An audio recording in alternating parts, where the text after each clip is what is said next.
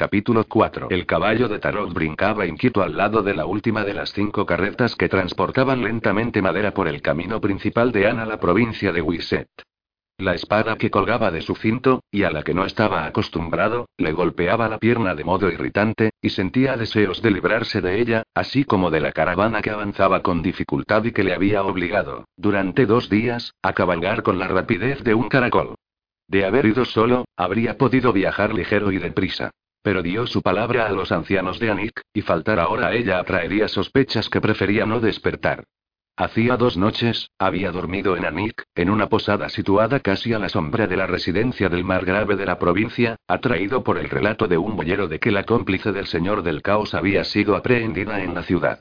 Al llegar a ella se había encontrado con un gran alboroto que se centraba alrededor de una muchacha de cabellos rubios a la que sorprendieron cuando trataba de explotar su pobre talento de adivina, y los pequeños trucos que había empleado Tarot para disfrazarse le habían llevado involuntariamente a aquel tumulto.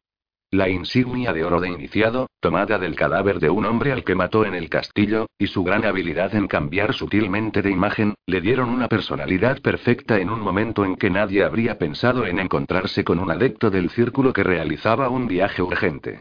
Los ancianos de la ciudad habían considerado la llegada de un iniciado entre ellos como un don de los dioses y habían pedido a Tarot que presidiese el juicio contra la muchacha.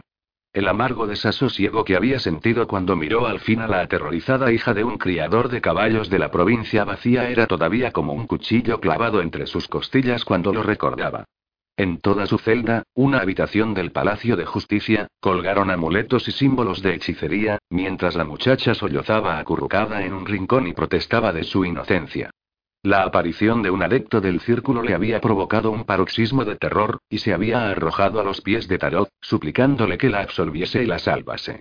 Este se volvió furiosamente a los ancianos, acusándolos de tontos por haber pensado que una criatura casi imbécil podía ser una fugitiva del círculo.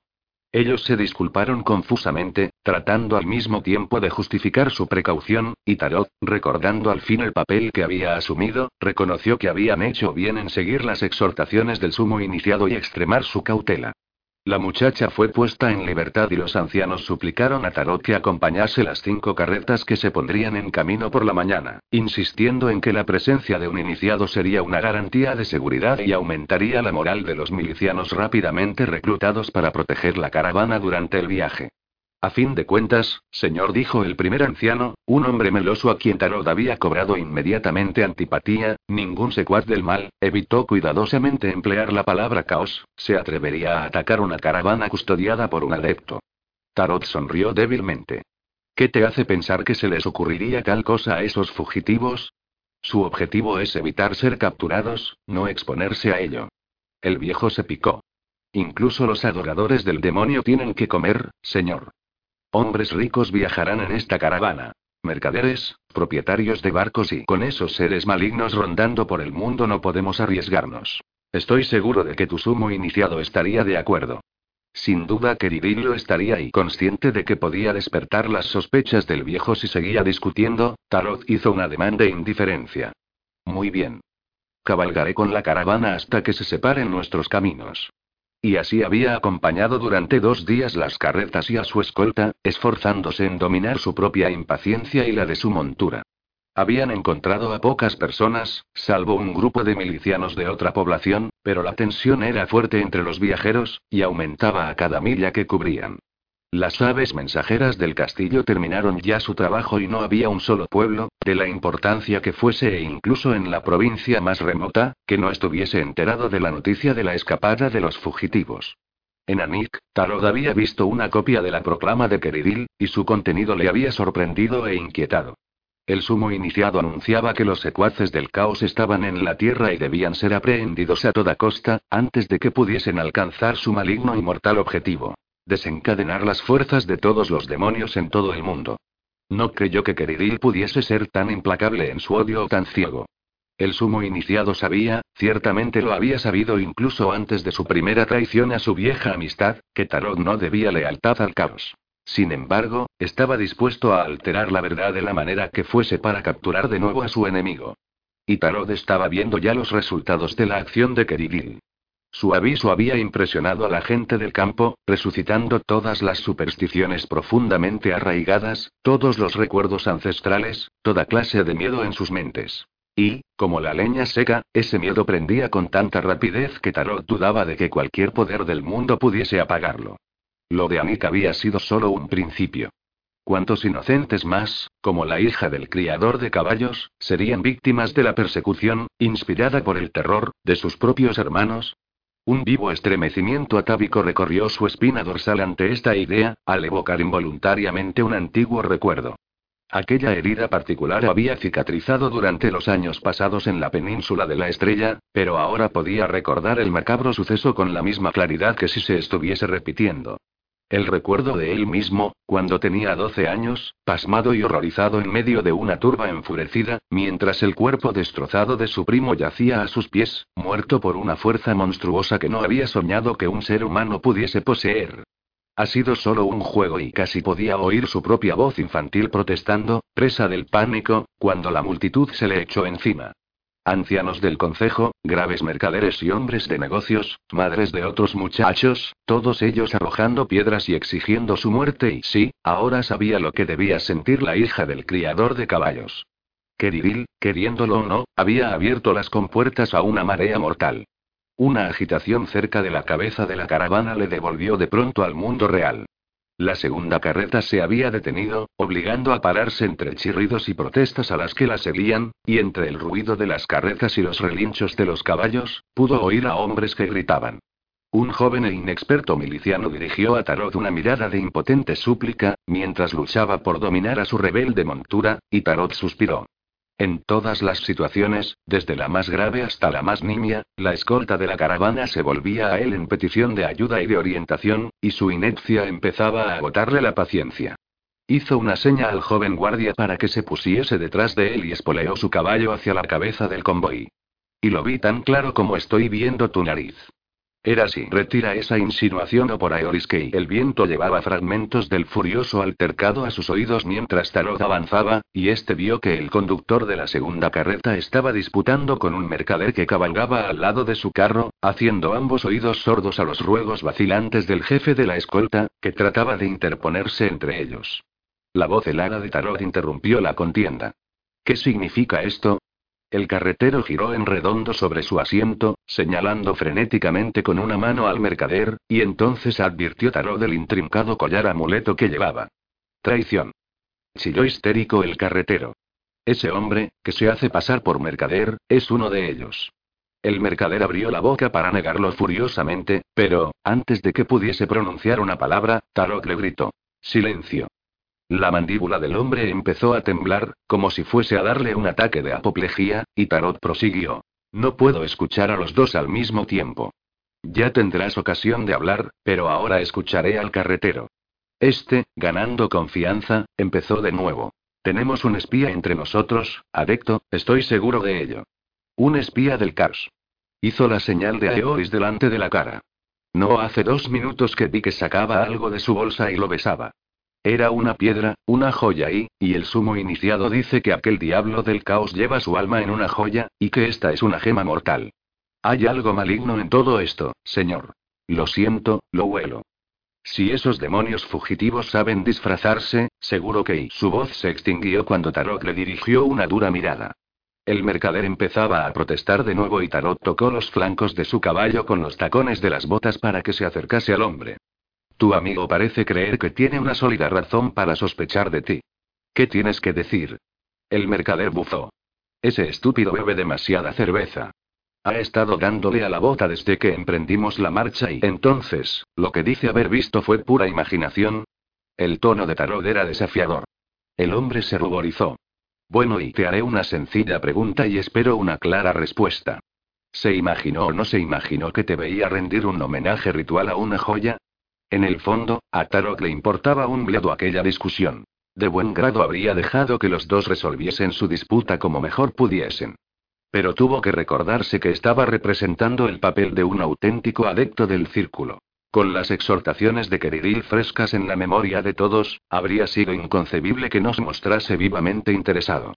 El mercader enrojeció todavía más y murmuró unas palabras con la boca cubierta por la capa, por lo que resultaron ininteligibles.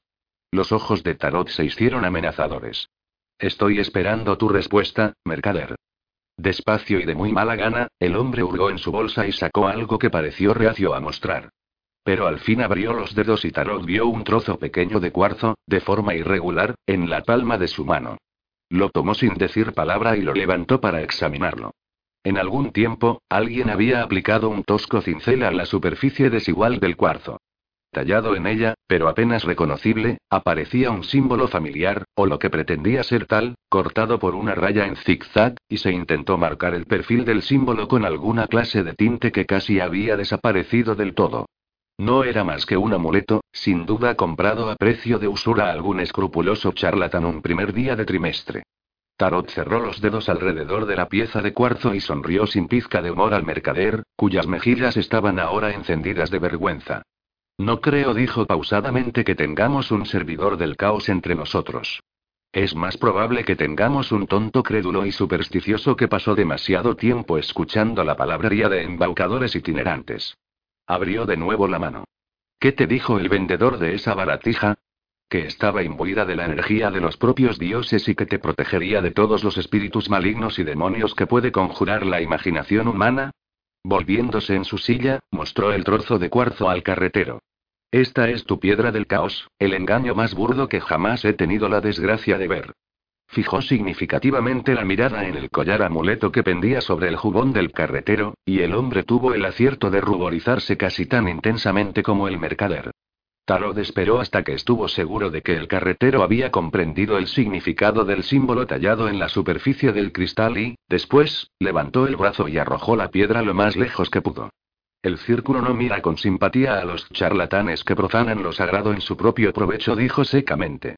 Y tampoco aprecia a los tontos que se dejan embaucar con esos trucos.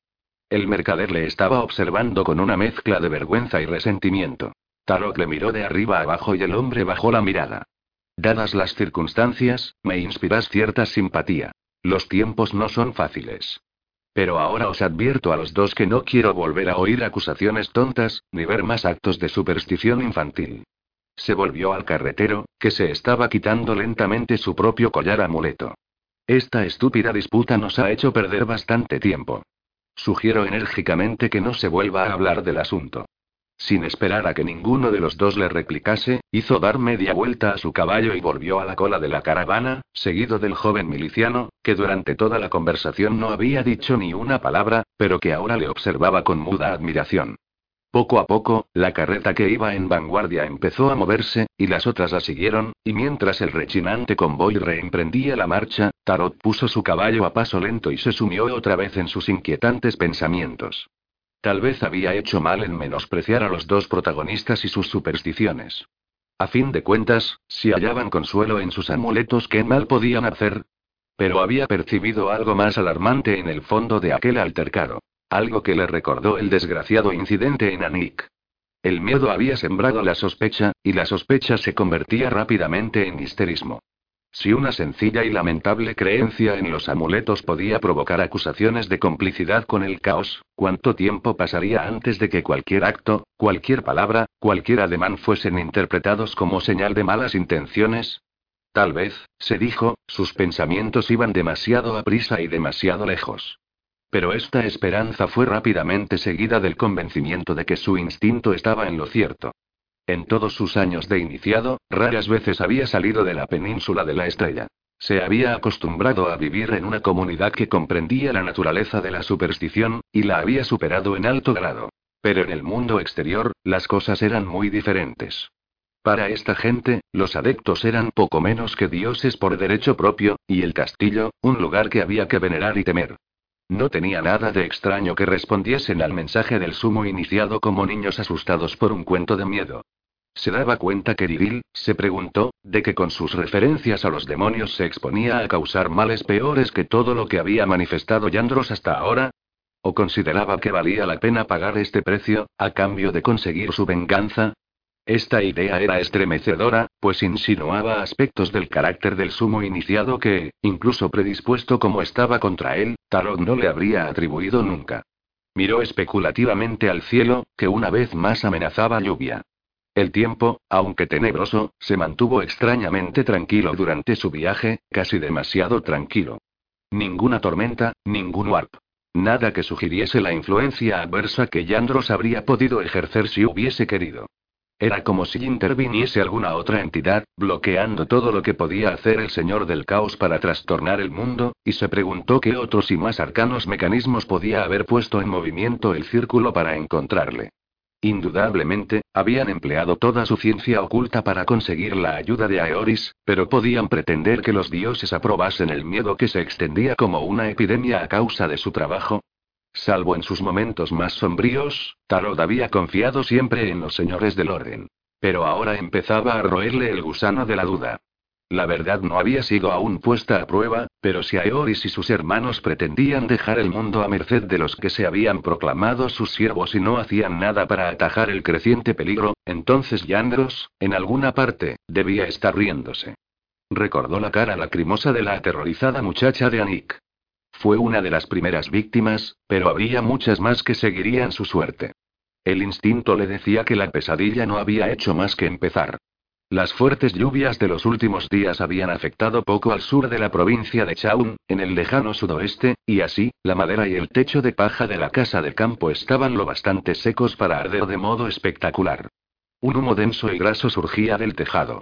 La vieja parra encaramada en las paredes se encogía, chasqueaba y se retorcía como serpientes moribundas, y el brillante resplandor del fuego brotaba de todas las ventanas.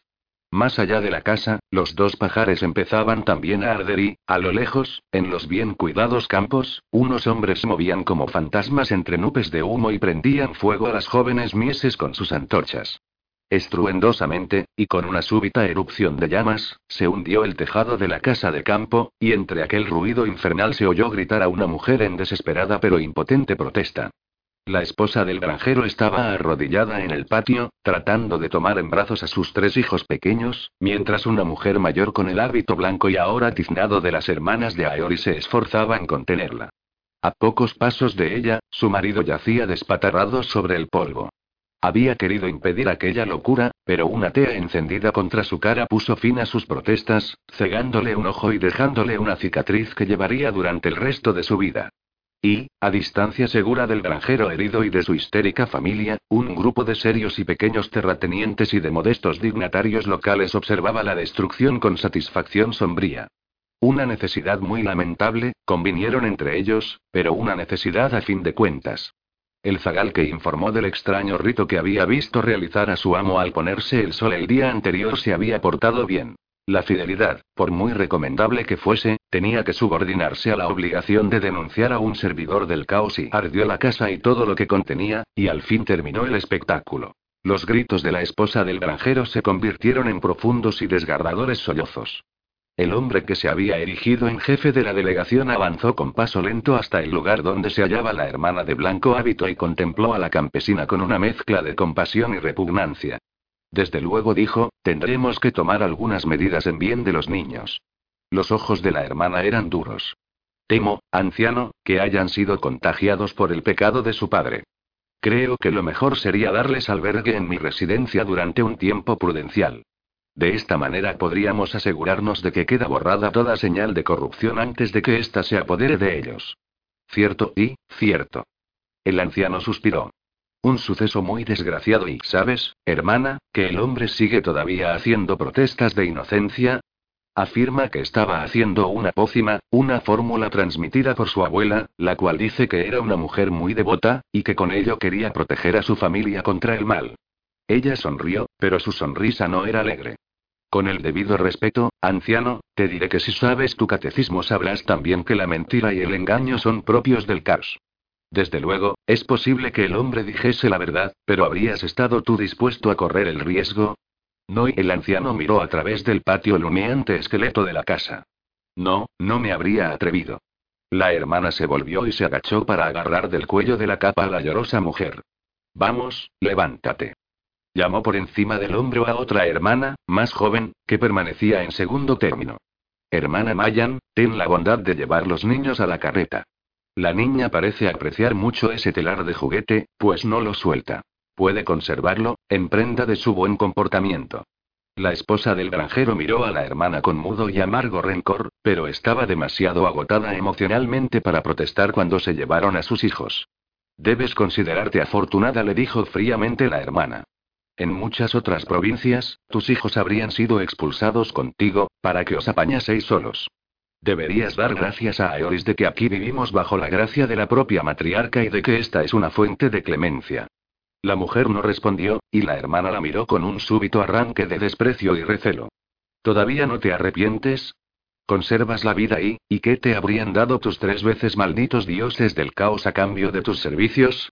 Nosotros nunca hemos y empezó a decir furiosamente la mujer. Pero al ver los ojos acerados de la hermana, guardó silencio una vez más. Esto será una lección para vosotros, dijo, implacable, la hermana. Aprenderéis lo tonto y lo fútil que es atreverse a quebrantar las leyes de los dioses.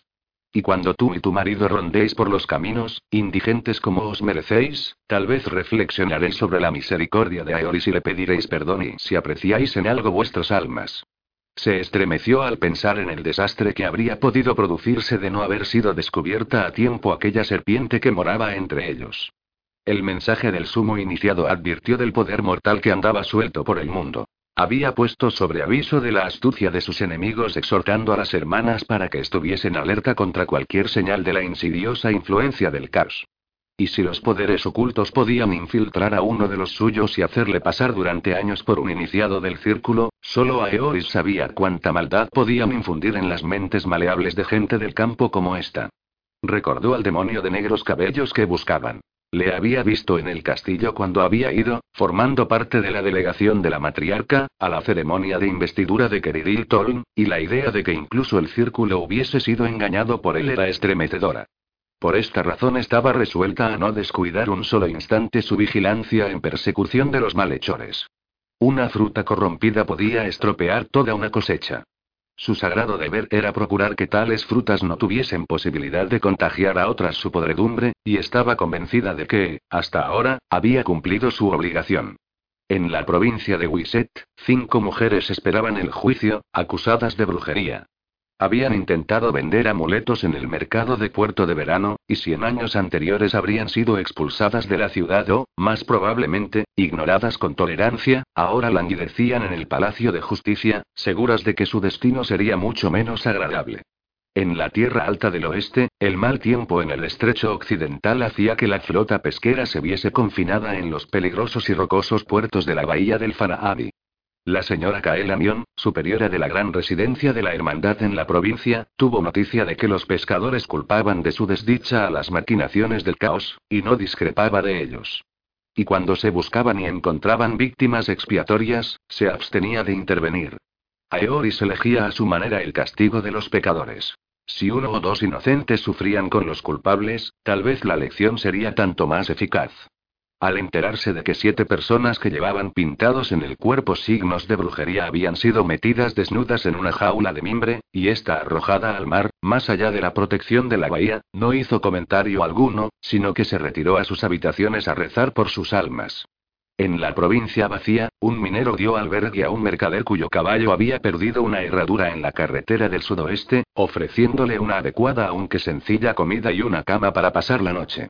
Más tarde fue acusado de dar posada a un servidor del caos, y cuando no se pudo encontrar al mercader, cuyos cabellos eran negros al decir de varios testigos, la acusación se consideró aprobada. No se practicaban ejecuciones en la zona desde hacía una generación, pero no escaseaban las piedras de buen tamaño entre los montones de desperdicios de las minas cuando el hombre, sumariamente condenado, fue lapidado hasta morir. Y en las grandes llanuras del este, que tenían la deshonra de haber engendrado a la cómplice del demonio del caos, nadie se atrevía a dirigir la palabra a su vecino sin antes pensarlo bien, por miedo de que fuese suficiente para condenarle. Los pocos lectores de piedras que conservaban todavía la antigua tradición cerraron sus puertas de la noche a la mañana, aunque un par de ellos fueron encontrados y sometidos a juicio sumario, sin que los ancianos de la ciudad entendiesen nada. La flota se negó a aventurarse en el estrecho de los Bajíos Blancos hasta que todas las velas de todas las barcas hubiesen sido pintadas con dibujos mágicos, y también se pintaron complicados símbolos en las puertas y postigos de todas las casas de la provincia. Creció el nerviosismo. Todas las muchachas de cabellos rubios y todos los hombres de cabellos negros temían constantemente ser detenidos, y el margrave, llevando al extremo sus medidas, proclamó el toque de queda. En alguna parte, pensó Tarot, Yandros debe estar riéndose y cuatro días después de partir de Vilmado, Killan llegó al camino ganadero principal que iba hacia el sudeste, desde perspectiva a la provincia de Shu. Afortunadamente, no había habido hasta ahora incidentes en el viaje. Uno de sus ponis perdió una herradura, pero el herrero de una aldea situada a un par de millas del camino la reemplazó, y también estuvo dispuesto a comunicar las últimas habladurías concernientes a los fugitivos. Los rumores se acumulaban.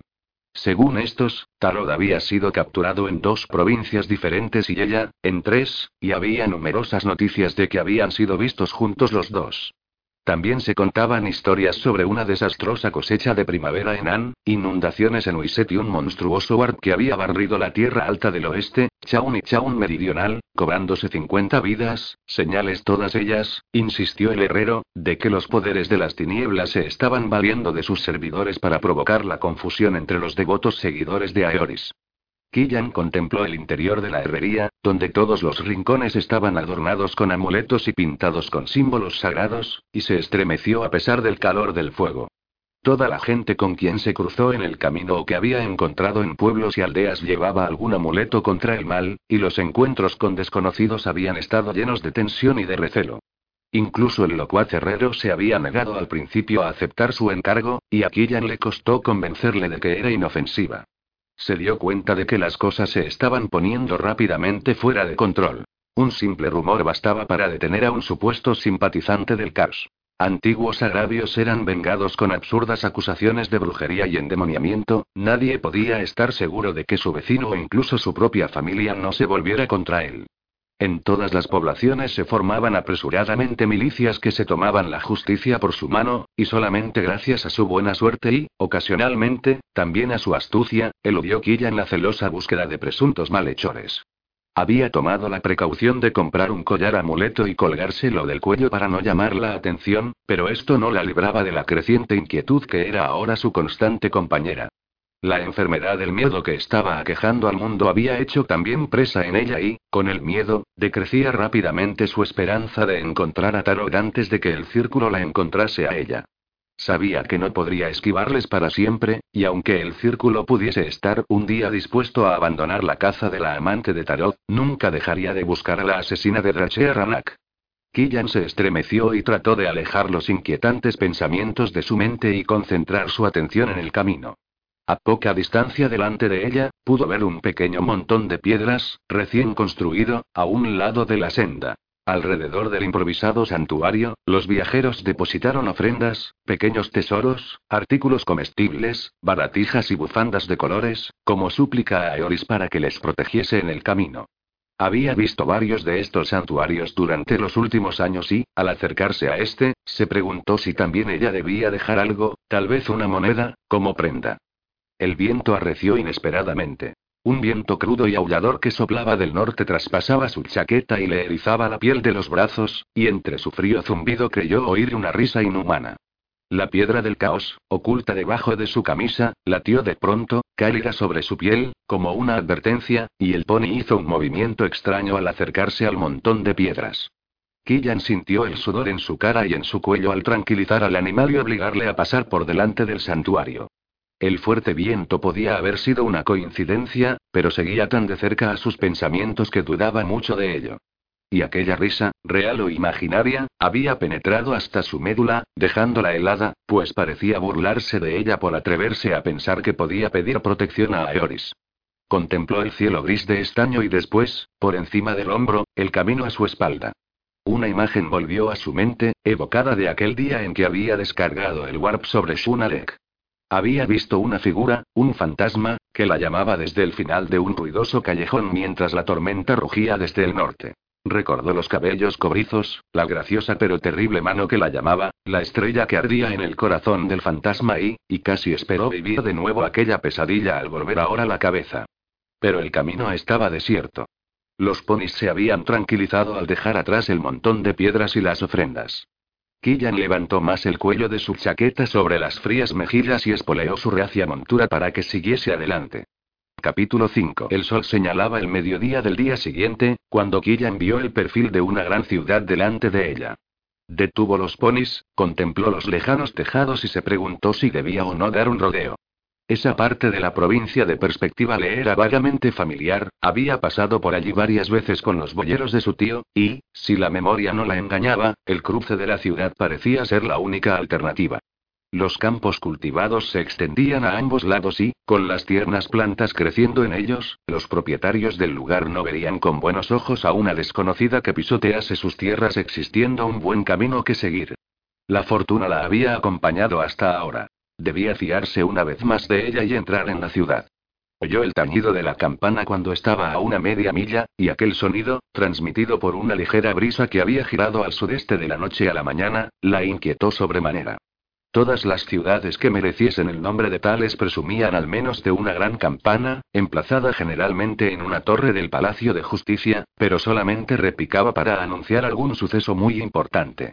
Algo estaba ocurriendo allí, y Killian no tenía el menor deseo de verse envuelta en ello. Observó cuidadosamente el terreno, a ambos lados del camino, pero no vio ningún sendero a través de los campos. Parecía que no tenía más remedio que seguir adelante. Por lo menos, los vecinos no estarían tan predispuestos a fijarse en una desconocida, si tenían asuntos propios de que ocuparse. El límite de la población estaba marcado por un arqueado puente de piedras sobre un alborotado riachuelo, y los dos hombres que lo custodiaban volvieron la cabeza al oír las pisadas que se acercaban. Habían estado observando la ciudad, claramente ansiosos de saber lo que tenían que hacer, y Killian refrenó su montura al acercarse a ellos. Dinos tu nombre y lo que vienes a hacer aquí, preguntó uno de los guardias. Soy Temila Abray, conductora de ganado, de la Tierra Alta del Oeste. Killian había empleado otras veces aquel seudónimo, inventando el apellido del clan y tomando el nombre de una mujer que, según le había dicho Tarot, había sido antaño su más querida amiga y su protectora en el castillo. Me dirijo a Sunalek, para encontrarme con mi primo en la feria del primer día del trimestre. Los ojillos del guardia examinaron los cabellos castaños, la ropa, el collar amuleto que llevaba ella colgado sobre el pecho, y su expresión se tranquilizó ligeramente. Tendrás suerte si puedes cruzar la ciudad mientras sea de día, le dijo. La campana seguía sonando, apremiante. ¿Por qué? preguntó Killian. Va a celebrarse un juicio en la plaza del mercado. El guardia sonrió, mirando de soslayo. Dicen que han pillado a la cómplice del demonio del caos. ¿La han pillado y? Killian se interrumpió y tragó saliva, dándose cuenta una vez más de que la suerte estaba de su parte. Hizo una señal sobre el pecho, sabiendo que el hombre la esperaba. Aeori sí. El guardia se echó atrás y le hizo ademán de que pasara. Será mejor que te apresures, si quieres ver el espectáculo. Sonrió de nuevo. Yo estoy esperando que llegue el relevo para llegar antes de que haya terminado. Incluso antes de llegar a la plaza del mercado su avance fue dificultado por la gente que convergía de todas direcciones, y Killian perdió toda esperanza de poder cruzar la ciudad y salir de ella. Parecía que toda la población estuviese acudiendo allí, atraída por el son de la campana, y cuando pudo ver la plaza del mercado, vio claramente que, le gustase o no, tendría que esperar hasta que hubiese terminado el juicio. La plaza estaba atestada y la muchedumbre se extendía en las calles próximas, y solamente el hecho de ir montada a caballo permitió a Killian llegar a un sitio despejado desde el cual, siempre que permaneciese sobre la silla, podría presenciar bien todo el acto. El juicio se celebraría en la escalinata del Palacio de Justicia, ya que el interior del edificio resultaba insuficiente. Los jueces habían salido ya y estaban ocupando sus sitios cuando Killian detuvo su caballo, obligada por la presión del gentío. Un anciano vestido de negro se sentó rígidamente en un sillón, flanqueado de un grupo de dignatarios de la ciudad y de milicianos uniformados que, por lo visto, tenían por tarea leer las acusaciones contra la prisionera. Buscando entre los que se hallaban en la escalinata, Killian vio, custodiada por guardias armados, a una muchacha de cabellos rubios y semblante contraído por el terror, y el espectáculo hizo que se sintiese de pronto mareada. La muchacha era aún más joven que ella y, fuesen cuales fueren las pruebas amañadas contra ella, Killian sabía que era inocente. Pero ¿cómo podía defenderse contra el miedo supersticioso de sus semejantes? Dos años atrás presenció un juicio, en una población de la provincia de Wiset, donde había estado traficando con los boyeros de su tío, y aquel recuerdo le daba una sombra de esperanza por la niña. Entonces, un iniciado había presidido el tribunal, las pruebas presentadas por ambas partes habían sido escuchadas con absoluta y tranquilizadora imparcialidad, y la sentencia había sido justa aunque no enteramente popular. Hoy no había ningún iniciado que dirigiese las actuaciones, pero tal vez era mejor así, pues el afán del círculo por descubrir a la cómplice del señor del caos podría influir en el criterio de cualquier adecto, por muy elevados que fuesen sus principios. Killan observó a la infeliz muchacha y sus labios se movieron en silenciosa oración a cualquier poder, del orden o del caos, que pudiese impedir que se cometiese una injusticia. Pero su esperanza duró poco. Desde el fondo de la plaza era imposible oír por entero los discursos, las acusaciones y las declaraciones, pero pronto quedó claro que las autoridades estaban resueltas a apaciguar a una multitud sedienta de sangre.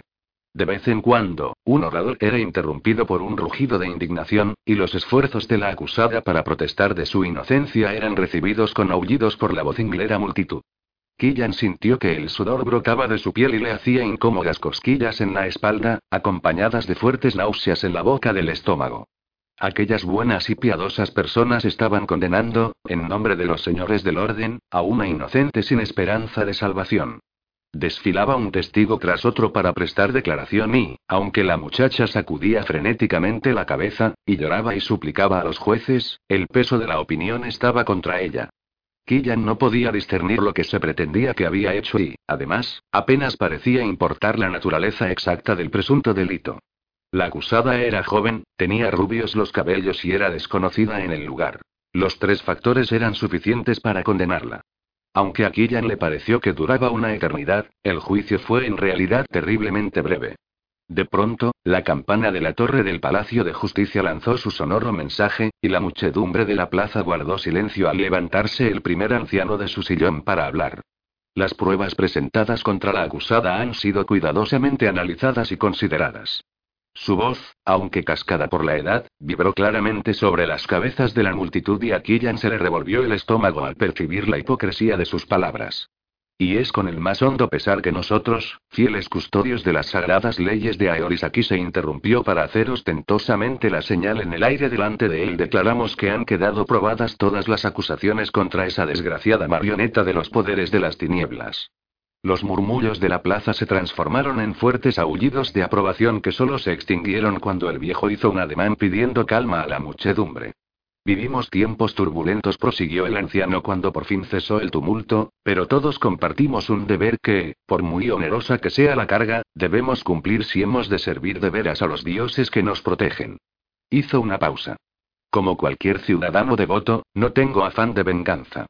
Pero puedo, podemos, llamarnos realmente discípulos de los señores que infunden una chispa de divinidad a nuestras almas y a nuestras vidas, si olvidamos nuestro claro deber cuando se nos impone aquella carga, el viejo es maestro en retórica, pensó amargamente Killian. Alababa a la chusma por su piedad, y ellos estaban pendientes de cada una de sus palabras. A su alrededor, la gente asentía con la cabeza, murmurando, felicitando al anciano y felicitándose ellos mismos y no tenemos odio en nuestros corazones. Prosiguió el anciano, elevando la voz. Ciertamente, nos compadecemos de esa desdichada esclava del mal, pues su alma no puede conocer la bendición de los verdaderos dioses. Otra larga pausa. Pero no podemos permitir que la piedad nos desvíe de la justicia. Y creo que, si nuestro gran señor Aeoris tuviese que juzgar la sentencia de este tribunal, no encontraría defecto en ella. Levantó la cabeza, con beatífica sonrisa, y mil gargantas rugieron en señal de aprobación. Los ponis de Killan bufaron y patalearon, asustados por aquel estruendo, pero faltos de espacio para escapar.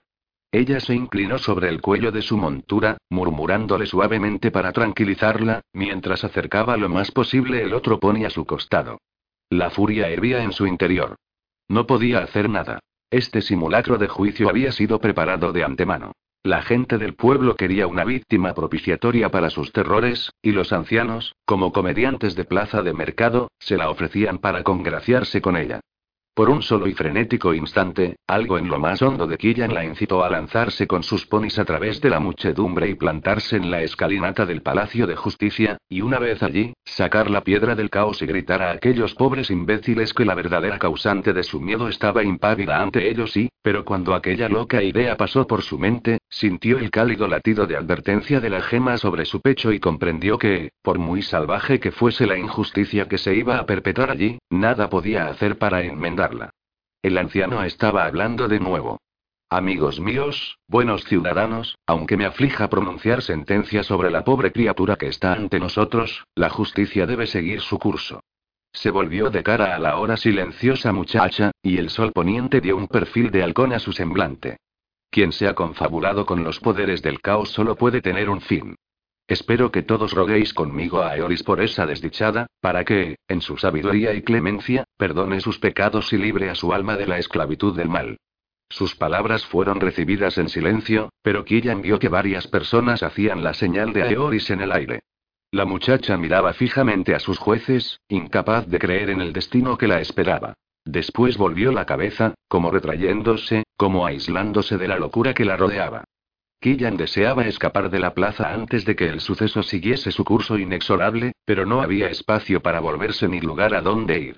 La presión aumentaba, no solamente por la llegada de más personas de los barrios extremos de la ciudad, sino también porque parte de los que se encontraban allí se echaban atrás para abrir un pasillo entre el Palacio de Justicia y el centro de la plaza, donde se erguía, lúgubre y desnuda, una piedra de la ley. La presa fue empujada por la escalinata en dirección a la piedra y, de pronto, pareció darse cuenta de la suerte que le esperaba, pues empezó a chillar y a debatirse, luchando contra los que la sujetaban con toda la fuerza que poseía. Los guardias la sacudieron violentamente para calmarla, pero Killian pudo oír sus profundos sollozos cuando al fin la ataron sobre el tosco granito y se echaron atrás. Solamente un terco y terrible sentido de la realidad convenció a Killian de que no estaba dormida ni soñando cuando observó el terrorífico curso de los acontecimientos a partir de entonces. Un murmullo grave y apagado vibró en toda la plaza, haciendo que los ponis se inquietasen y piafaran de nuevo, y Killian solo pudo contemplar impotente cómo avanzaba la amenazadora multitud hacia la piedra de la ley. No hubo movimiento entre la gente que rodeaba a Killian. Entonces, la voz del anciano, que permanecía todavía en la escalinata del Palacio de Justicia, resonó en toda la plaza. Que se cumpla la sentencia.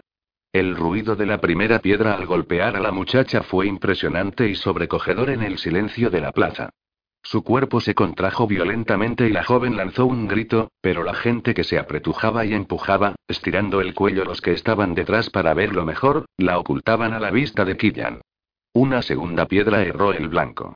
Después, una tercera dio en la sien de la muchacha, y de pronto, la chusma, como una jauría lanzándose sobre su presa, avanzó con un griterío sediento de sangre. No y el murmullo de Killian sonó fuertemente en sus propios oídos, pero la muchedumbre estaba demasiado atenta a su víctima para advertirlo. Yandros, no. Se dio cuenta de que todos estaban esperando este momento, sabiendo cuál sería el desenlace y preparados para él. Aquellas piedras no se habían materializado de la nada y, la multitud sabía que se recurriría a este antiguo y bárbaro método de ejecución, y todos los hombres y mujeres venían preparados. Miró con horrible fascinación cómo llovían las piedras, los guijarros, incluso los trozos de leña, sobre el cuerpo indefenso de la muchacha. La sangre trazaba espantosos dibujos en su cara, y ahora estaba chillando, incapaz de conservar su fútil valor y luchando contra las cuerdas que la sujetaban. Killian no supo cuánto tiempo pasó antes de que la débil figura se sumiese al fin en la inconsciencia, pero incluso cuando había perdido el sentido aquel mar de brazos siguió alzándose y cayendo, y el ruido de las piedras al chocar con una carne que ya no resistía hizo que Killian se sintiese mareada de indignación y de asco. Por fin terminó el espectáculo. Un silencio irreal cayó sobre la plaza y, gradualmente, como el reflujo de una marca, la gente empezó a marcharse, retirándose de aquel resto destrozado y sangrante de humanidad que pendía como una muñeca grotesca de la piedra de la ley.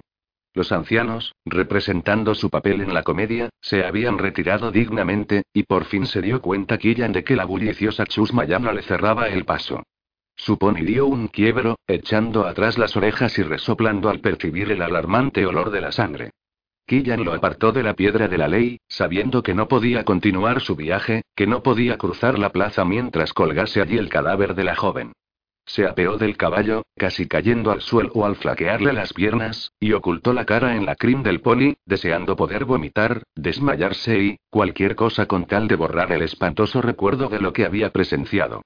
Una vendedora de vino empezó a tocar una campanilla detrás de ella, proclamando con voz estridente que su vino era el mejor que podía encontrarse en la provincia, y los ponis se echaron atrás y relincharon asustados por aquel ruido. Killan se volvió en redondo y vio un tenderete lleno de odres, jarras y copas. Por un instante, solamente pudo contemplar, pasmada, el buen negocio que estaba haciendo ya la vendedora. Después, un impulso la obligó a acercarse. El vino podía ayudarla a olvidar lo que había visto, y hurgó en su bolsa y sacó la primera moneda que encontró, medio gravín. Deme una bota llena, dijo con voz ronca. La mujer le dirigió una amplia sonrisa. Con mucho gusto, moza. ¿Y vas a beber por la salud de nuestros buenos ancianos, eh? Puso la bota en manos de Killan, esta no recibió el cambio y comprendió que la mujer la estaba timando, pero ya no le importaba. Los ponis la siguieron inquietos mientras se dirigía tambaleándose al borde de la plaza, donde se libraría de las apreturas, y las lágrimas empezaron a brotar de sus ojos mientras se sentaba contra una pared enjalbegada y, con manos temblorosas, destapaba la bota y se la llevaba a los labios. Solo está dormida, ¿no crees? ¿O estará tal vez enferma? No lo sé y esperemos a ver. Las voces femeninas llegaron a la turbada mente de Killan como a través de una espesa niebla y, aunque comprendió que era objeto de escrutinio, pareció incapaz de desatar la lengua y decir que se encontraba bien y que la dejasen en paz. Oyó unas pisadas y entonces tuvo la impresión de que una figura se inclinaba sobre ella. No, no está enferma. La voz parecía ligeramente divertida. Está borracha. No lo estoy, oh. Killan había encontrado al fin la voz e intentaba protestar, pero un movimiento impremeditado hizo que sintiese punzadas de dolor en la cabeza, y su espalda estaba tan rígida que todos los músculos se resistían violentamente. Abrió los ojos, haciendo una mueca a lo que parecía una luz insoportablemente brillante, y por último enfocó la mirada en las dos mujeres inclinadas sobre ella. Una era de edad mediana. La otra era más joven, y ambas vestían hábitos blancos, manchados con el polvo del viaje, calzaban botas de montar y cubrían sus hombros con cortas pero gruesas capas. La plaza estaba a oscuras y aquellas mujeres llevaban sendas linternas. Fue su luz la que había herido sus ojos. Hermanas de Aeoris y Killan cerró de nuevo los ojos y trató de ponerse en pie. Había estado recostada contra una tosca pared y su ropa estaba empapada de humedad, lo que exacerbaba la rigidez de su cuerpo. Tenía un mal sabor en la boca y se enjugó los labios con mano insegura, resistiendo la tentación de escupir. Vamos, deja que te ayudemos. Una mano la asió del brazo, suavemente pero con firmeza, y pudo ponerse en pie. ¿Puedes aguantarte así sin que te sostengamos? ¿Te sientes lo bastante bien para caminar? Killan, haciendo un esfuerzo, asintió con la cabeza. Estoy bien y, gracias, no necesito, y se interrumpió, sintiendo que le acometían de nuevo las náuseas. Oh, Dios es sí. Las dos mujeres, discreta y compasivamente, la condujeron a un callejón donde, dolorosamente, vertió el contenido de la bota de vino que había bebido antes de que la acometiese el sueño. Por muy desagradable que fuese la experiencia, la ayudó a aclarar su mente, y se sintió mucho mejor cuando volvió de nuevo la cara a las mujeres. Gracias, dijo, con voz confusa. Soy sí, muy amables. Tonterías, niña. Socorrer a los que están en dificultades es una de nuestras obligaciones, y está claro que tú necesitas ayuda. La mujer mayor, que era la que había hablado, le sonrió. Soy la hermana Liz Atreviré, y esta es la hermana Farial Mordin. Estamos cruzando perspectiva en nuestro viaje hacia el sur. Por consiguiente, somos forasteras aquí. Sospecho que esto es algo que tenemos en común. Sí, a pesar de lo mucho que recelaba de la hermandad, Killan empezaba a cobrarle simpatía a la hermana Liz. Yo soy y se contuvo, dándose cuenta, alarmada, de que había estado a punto de dar su verdadero nombre. Yo soy Temila Abray, vaquera, de la Tierra Alta del Oeste. ¿Y qué ha sido de tus compañeros? preguntó la hermana Liz. ¿Os alojáis en alguna de las posadas de la ciudad? Killan sacudió la cabeza. Estoy sola y, es decir, estoy en camino para encontrarme con mi primo en Shunarek. Las hermanas parecieron impresionadas. ¿Has estado viajando sola, precisamente en estos tiempos? preguntó Farial. Es inconcebible y hay tantos peligros. Ciertamente convino Liz. Y el menor de ellos, según parece, no es el de caer en la tentación. Miró con triste humor la bota de vino vacía tirada en el arroyo. Incluso en una ciudad respetable hay demasiados granujas. ¿Has comprobado tu bolsa, chiquilla?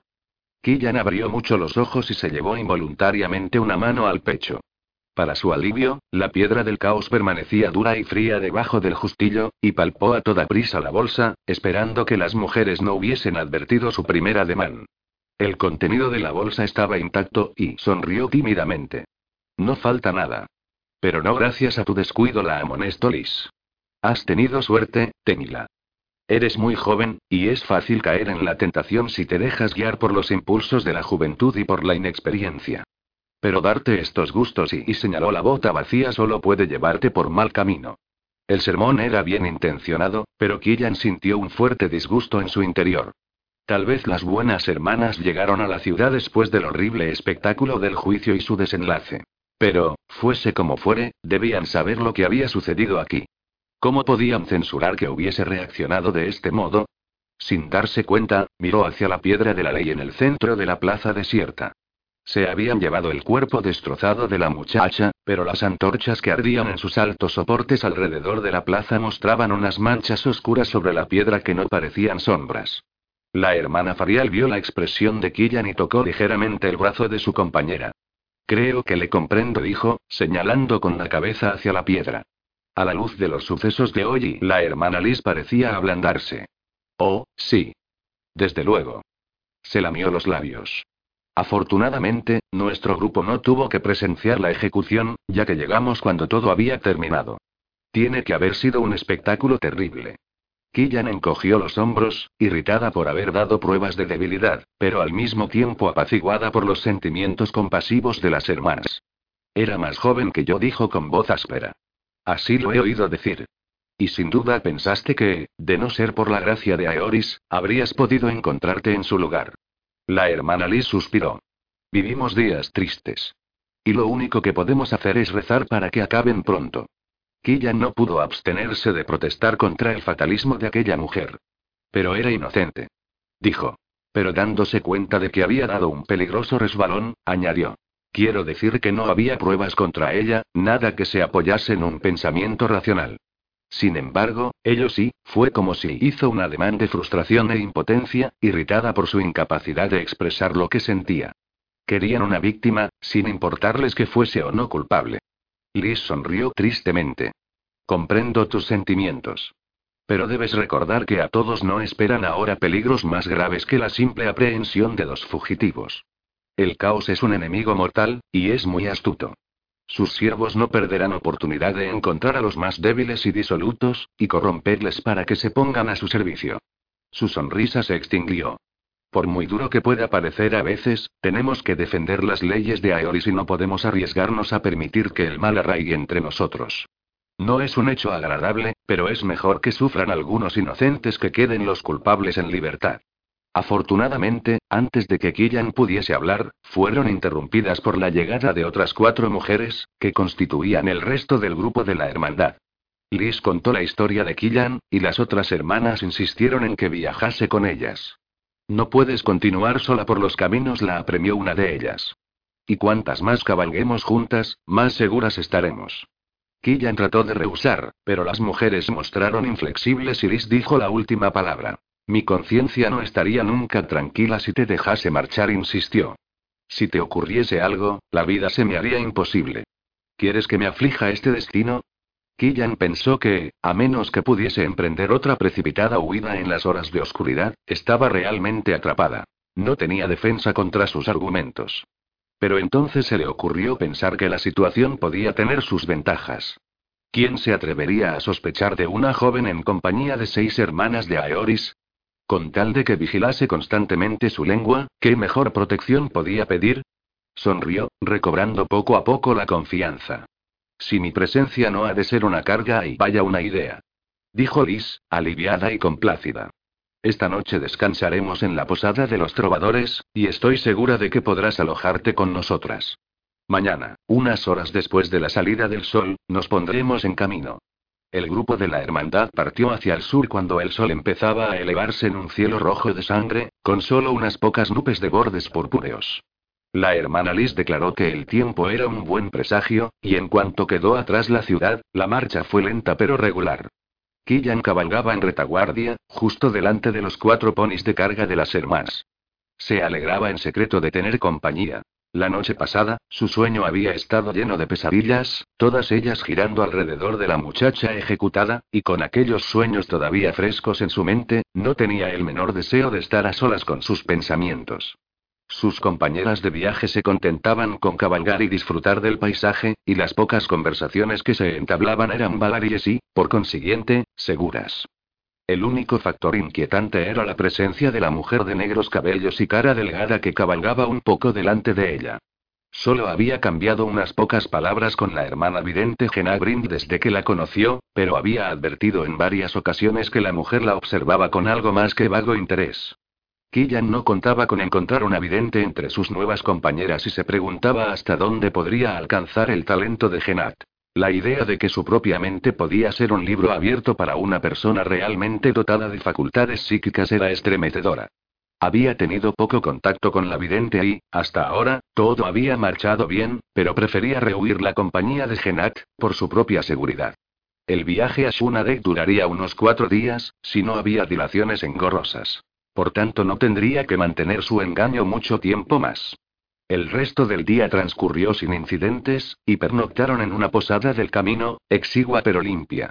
Alegando cansancio, Killan se fue a la cama en cuanto acabaron de cenar, dejando que las hermanas se quedaran charlando y tomando una jarra de vino, y trató de olvidar la mirada escrutadora que Genabrind había lanzado en su dirección antes de retirarse ella. Por la mañana, salieron temprano y la hermana Liz dio gracias a Aeoris de que el día fuese también bueno aunque frío, y a media tarde llegaron a un ancho río cruzado por un puente de madera. Uno de los ponis de carga había empezado a cojear. Se detuvieron y Killan se ofreció a examinar al animal y ver lo que le pasaba. Liz se apeó de la silla de un salto agradecida y apretándose la rabadilla con los nudillos de ambas manos. No me importa confesar que me viene bien este descanso, dijo, mirando el sol que estaba declinando y dejando que su calor le acariciase la cara. Y también me alegro de que viajemos hacia el sur. Los días son aquí más largos, y el sol, más fuerte y es un alivio, después de haber estado en las tierras del norte. Farial, que también había desmontado, estaba buscando en las alforjas de uno de los ponis, y sacó un paquete envuelto y una bota de zumo de frutas. Este sería un lugar agradable para detenernos, en cualquier circunstancia, dijo. Tal vez podríamos sentarnos sobre la hierba y descansar un rato y... Es decir, si Temila cree que su trabajo le llevará algún tiempo. Killan tardó un momento en recordar que, con aquel nombre, se dirigía a ella, y levantó rápidamente la cabeza, dejando que el pony de carga apoyase la lastimada pata en el suelo. Creo que no es más que una piedra en el casco, dijo a la hermana, y después sonrió. Pero, si quieres, podría tardar alrededor de una hora en arreglarlo. Farial se echó a reír. Muy bien, pongámonos cómodas. Extendió su capa sobre la exuberante hierba, en un sitio donde el suelo empezaba a descender hacia el río, y se sentó. Tengo bebidas frescas para todas, y las tortas que compré esta mañana en la panadería de la ciudad. A los pocos minutos, las seis mujeres se habían sentado sobre la hierba, y Killan, después de haber extraído la piedra del casco del pony con la punta de su cuchillo, se reunió con ellas. Farial le alargó un pedazo de torta, ella se puso en cuclillas en el borde del grupo y llevó una mano hacia atrás para sujetarse mejor el moño. Al retirar los dedos de los cabellos vio que tenía unas manchas de un pardo rojizo y se había olvidado completamente de que el tinte de las campanillas tenía que estar ya perdiendo su efecto. Las posadas del camino no tenían espejos en las habitaciones, y no se le ocurrió pensar en el color de sus cabellos. Pero ahora, el castaño cobrizo podía aparecer rayado de un tono próximo al rubio claro natural, y esto podía ser suficiente para delatarla. Miró rápidamente a las hermanas, pero éstas estaban atareadas con la comida y la bebida. Es decir, todas menos Genagrin, que estaba observando a Killan y que, cuando se encontraron sus miradas, le dirigió una lenta y amable sonrisa. Con un tremendo esfuerzo, Killan movió nerviosamente los labios para corresponderle y, después, volvió rápidamente su atención a la torta que tenía en la mano. Durante un rato, no se oyó más ruido que el gorgoteo del río y el que hacían los caballos que pastaban satisfechos la hierba cercana a ellas. La hermana Liz había agachado la cabeza y parecía dormida. Farial estaba atareada limpiando los restos del pequeño festín, y Genat, apoyada sobre un codo, estaba absorta examinando el contenido de su bolsa. Al cabo de un rato, extrajo de ella algo que reflejó la luz del sol con un brillante destello, y las que estaban cerca de ella levantaron la mirada, sorprendidas. ¿El cristal, hermana? preguntó amablemente Farial. Genat sonrió. Sí. El río me ha dado la idea. Tan suave y tranquilo, y la manera en que la corriente capta la luz del sol y la refleja es realmente hipnótica. Farial se volvió a Killan. No debes prestar atención a la hermana Genat, Temila. Elige los momentos más inverosímiles para practicar su arte, aunque la verdad es que todas estamos orgullosas y envidiamos su talento. Killan asintió con la cabeza, inquieta, y los ojos negros de Genat se fijaron en los suyos. Oh, pero no quiero molestar a nuestra nueva amiga, dijo amablemente. Nosotros olvidamos con facilidad el hecho de que, para los legos, nuestro arte puede a veces parecer desconcertante. No nos acordamos de que la magia se practica muy poco fuera de la hermandad. A pesar de la suavidad de su voz, las palabras eran un claro desafío. Killan la miró, frunciendo los párpados. Por favor, no te detengas por mí, hermana. Eso no me da miedo. Genat hizo girar varias veces el pequeño cristal entre las manos. ¿Has visto alguna vez algo parecido a esto? Una vez vi un lector de piedras en una feria, dijo Killan. Pero creo que debía de ser un charlatán. La mayoría de los que se dicen adivinos lo son. Para llegar a tener verdadero talento se requiere dedicación y años de estudio. Killan no replicó, y Genat, después de otra de sus lentas sonrisas, volvió a fijar su atención en el cristal. Después de una prudente pausa, Killan se puso en pie y, esperando que sus acciones pareciesen casuales, bajó lentamente la suave cuesta hasta la orilla del río. Allí el agua era cristalina, y creyó ver que unos peces movían ágilmente entre las manchas de sombra. Trató de concentrarse en observarlos, pero le fue imposible. Las sutiles insinuaciones de la hermana Genat habían roto la barrera mental detrás de la cual había ocultado sus más profundos temores, y se sentía atormentada por la inquietud. Esta sensación, junto con la esperanza irracional de que separándose físicamente de la vidente podría librarse de su escrutinio, la había empujado a alejarse lo más posible de las hermanas, mientras trataba de serenarse. Seguramente, se dijo, la hermana Genad no representaba una verdadera amenaza. Era posible y no, era probable que su imaginación estuviese viendo sombras donde no existía ninguna. Solo unos pocos días para llegar a Sunarek, y entonces podría olvidarse de su encuentro con esas mujeres. Killan la voz que sonó a su espalda la sobresaltó y, al volverse, vio que Genad se había apartado de las otras y descendido en silencio la ribera para reunirse con ella. ¿Te encuentras mal? No, no. Killan sacudió la cabeza, sin mirar a la otra mujer. Solamente quería y contemplar el río. Lo entiendo, Genat admiró también el agua que fluía suavemente. Una vista apacible, ¿verdad?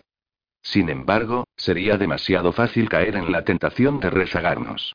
He venido a decirte que la hermana Liz se ha despertado y dice que debemos reanudar la marcha si queremos llegar a un lugar donde alojarnos antes de que anochezca. Su recado era pues bastante inocente. Killan apretó los dientes para reprimir un involuntario suspiro de alivio, y se volvió para echar a andar.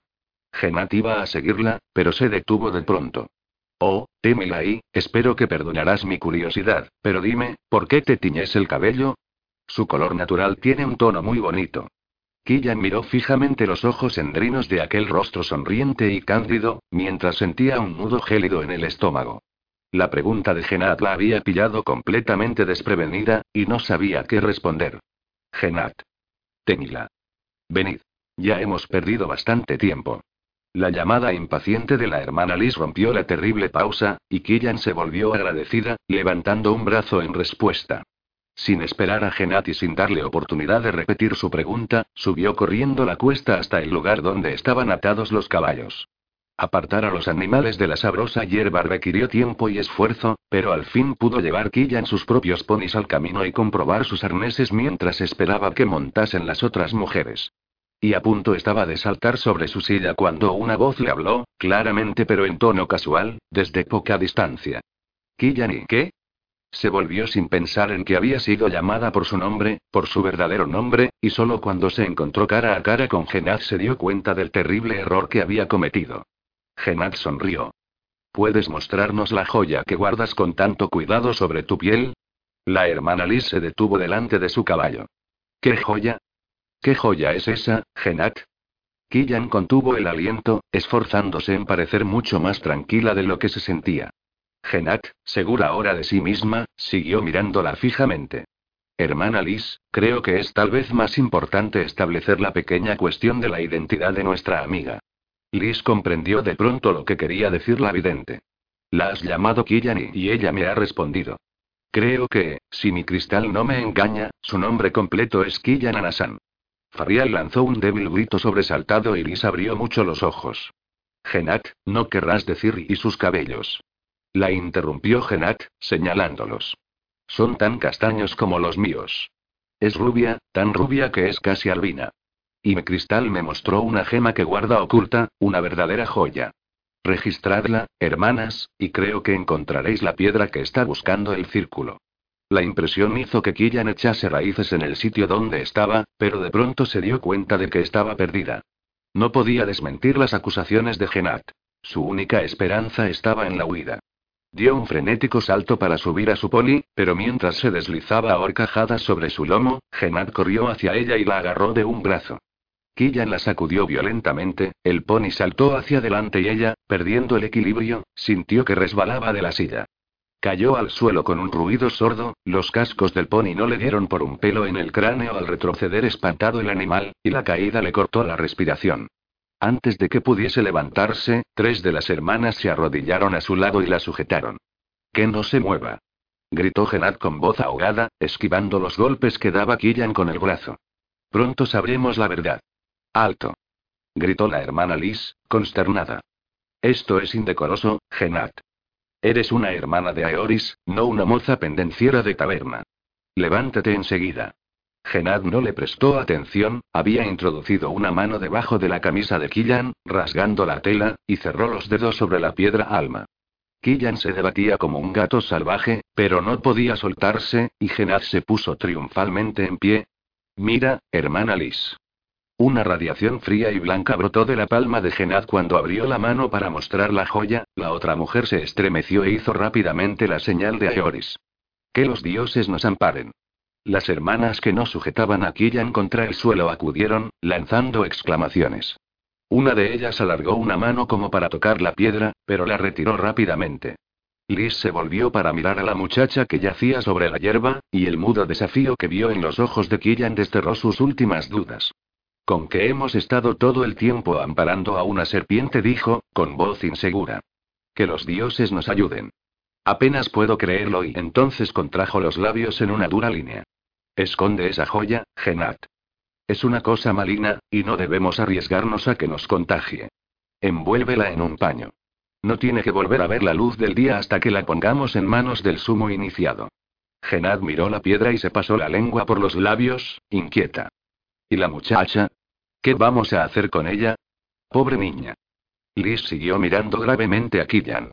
¿Cómo puede una mujer tan joven estar tan corrompida ahí? ¿Vamos a llevarla a la ciudad más próxima para que la juzguen? preguntó Fabial. No. Esto no es competencia de los ancianos locales, ni siquiera del grave de la provincia. Debe ser entregada en el castillo de la península de la estrella, para que la juzgue el propio círculo. Su mirada se fijó un momento más en Killan, y después sacudió la cabeza y se volvió, diciendo. Y pensar que ha podido engañarnos de esa manera. Incluso el sumo iniciado se dejó engañar por estos endemoniados, le recordó solemnemente Farial. No debemos reprocharnos nada, hermana. No. No, tal vez tienes razón. Aunque, ahora que lo pienso, de no haber sido por la hermana Genadi, bueno, dejemos esto. Debemos prestar nuestra atención a lo práctico. Necesitaremos una escolta armada que nos conduzca a la península de la estrella, y si hubiese algunos adeptos visitando la provincia que pudiesen ayudarnos, me sentiría mucho más tranquila para el viaje. Recogió la engorrosa falda de su hábito. Atad a la muchacha, hermanas, y sujetadla bien sobre la silla del poli. Descansaremos esta noche en la población más próxima y mañana nos dirigiremos hacia el norte. Capítulo 6. Kelly Toln observó el halcón que partía hasta que no fue más que un punto diminuto en el cielo, indistinguible entre los jirones de nubes que salpicaban el azul. si podía confiar en los cálculos del halconero Faramor, y la experiencia le decía que podía hacerlo, el mensaje vital llegaría a su primer destino en menos de dos días, y sería entregado en el segundo el día después. Dio las gracias a Faramor, pero atajó toda ulterior conversación. Ahora tenía demasiado en qué pensar para perder el tiempo en chanzas. Subió rápidamente la escalinata de la entrada del castillo y cruzó la puerta, estremeciéndose involuntariamente al sentir el vivo contraste entre el calor del interior y el frío de la mañana. Después se dirigió a sus habitaciones. El estudio estaba vacío, pero pudo oír que alguien se movía en los aposentos privados contiguos. Kelly se detuvo un instante para calentarse las manos en el hogar y, después, abrió la puerta de sus habitaciones, pensando que encontraría a Sashka esperándole. Pero, en vez de ella, vio a Guinness Grinto, el viejo mayordomo que había estado antes al servicio de su padre. Guinness estaba inclinado sobre un arcón en el rincón más lejano de la estancia, y al entrar Keridil, se irguió e hizo una profunda reverencia. ¿Ha partido el halcón sin novedad, señor? Sí. Keridil cruzó la habitación y contempló con cierto disgusto los artículos que el viejo estaba sacando del arca. Una capa larga con grandes bordados en hilo de oro y, un broche de oro macizo con su sello y, una diadema de oro y, el cetro de sumo iniciado y la diadema está un poco deslustrada, señor dijo Guinnett, acercándosela para que la inspeccionase. Pero nada que no pueda arreglarse puliéndola un poco. Está bien. Kelly desdeñó la diadema con un ademán, no queriendo pensar en los atributos de su cargo hasta que las circunstancias le obligaran a ello. Quiero viajar ligero, Guinnett añadió. Sin mucho equipaje, ni muchos acompañantes. El tiempo es esencial en este viaje. Las palabras brotaron de su boca más secamente de lo que había pretendido y el viejo le miró unos momentos antes de responder plácidamente. Desde luego, señor. Volvió a colocar cuidadosamente la diadema sobre la capa plegada y después, con un discreto tono de timidez, añadió. ¿Algún contratiempo, señor? ¿Puedo atreverme a decir que pareces turbado? La astucia y la experiencia habían dado a Guinness una percepción más exacta que la de cualquier vidente, y Keridil suspiró. Nada importante. Pero observar el vuelo de aquel pájaro, sabiendo que ya no había manera de volver atrás y me hizo dudar de mi propio juicio. Ojalá hubiesen querido los dioses que mi padre estuviese aún con vida.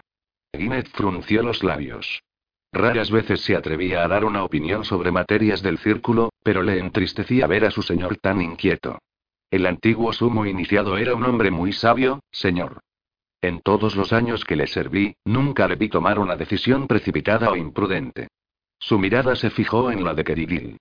Creo que, de haberse hallado en tu lugar, habría actuado exactamente como tú. Keridil sonrió débilmente. Gracias, Guinnett. Aprecio tu fidelidad, tanto si tienes razón como si no la tienes. Se restregó las todavía frías manos y dio a su voz una vivacidad que no sentía. Sin duda podríamos discutir sobre esto durante todo el día, pero no puedo permitírmelo. Lo hecho, hecho está, y debemos pensar en el futuro. Miró a su alrededor.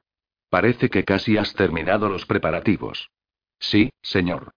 Hay un par de cosillas por arreglar, pero pueden esperar hasta más tarde. Bien. ¿Dónde está la señora Sashka? Ginek le dirigió una extraña mirada que, pensó, tenía un débil matiz de desaprobación. Se retiró a sus habitaciones, señor. Me dijo que le dijese que estaba empaquetando sus cosas para el viaje. ¿Sus cosas? Kelly se quedó perplejo. Pero si habíamos quedado en que no me acompañaría. Cierto, señor. Sin embargo, pensé que yo no era quien para decirlo.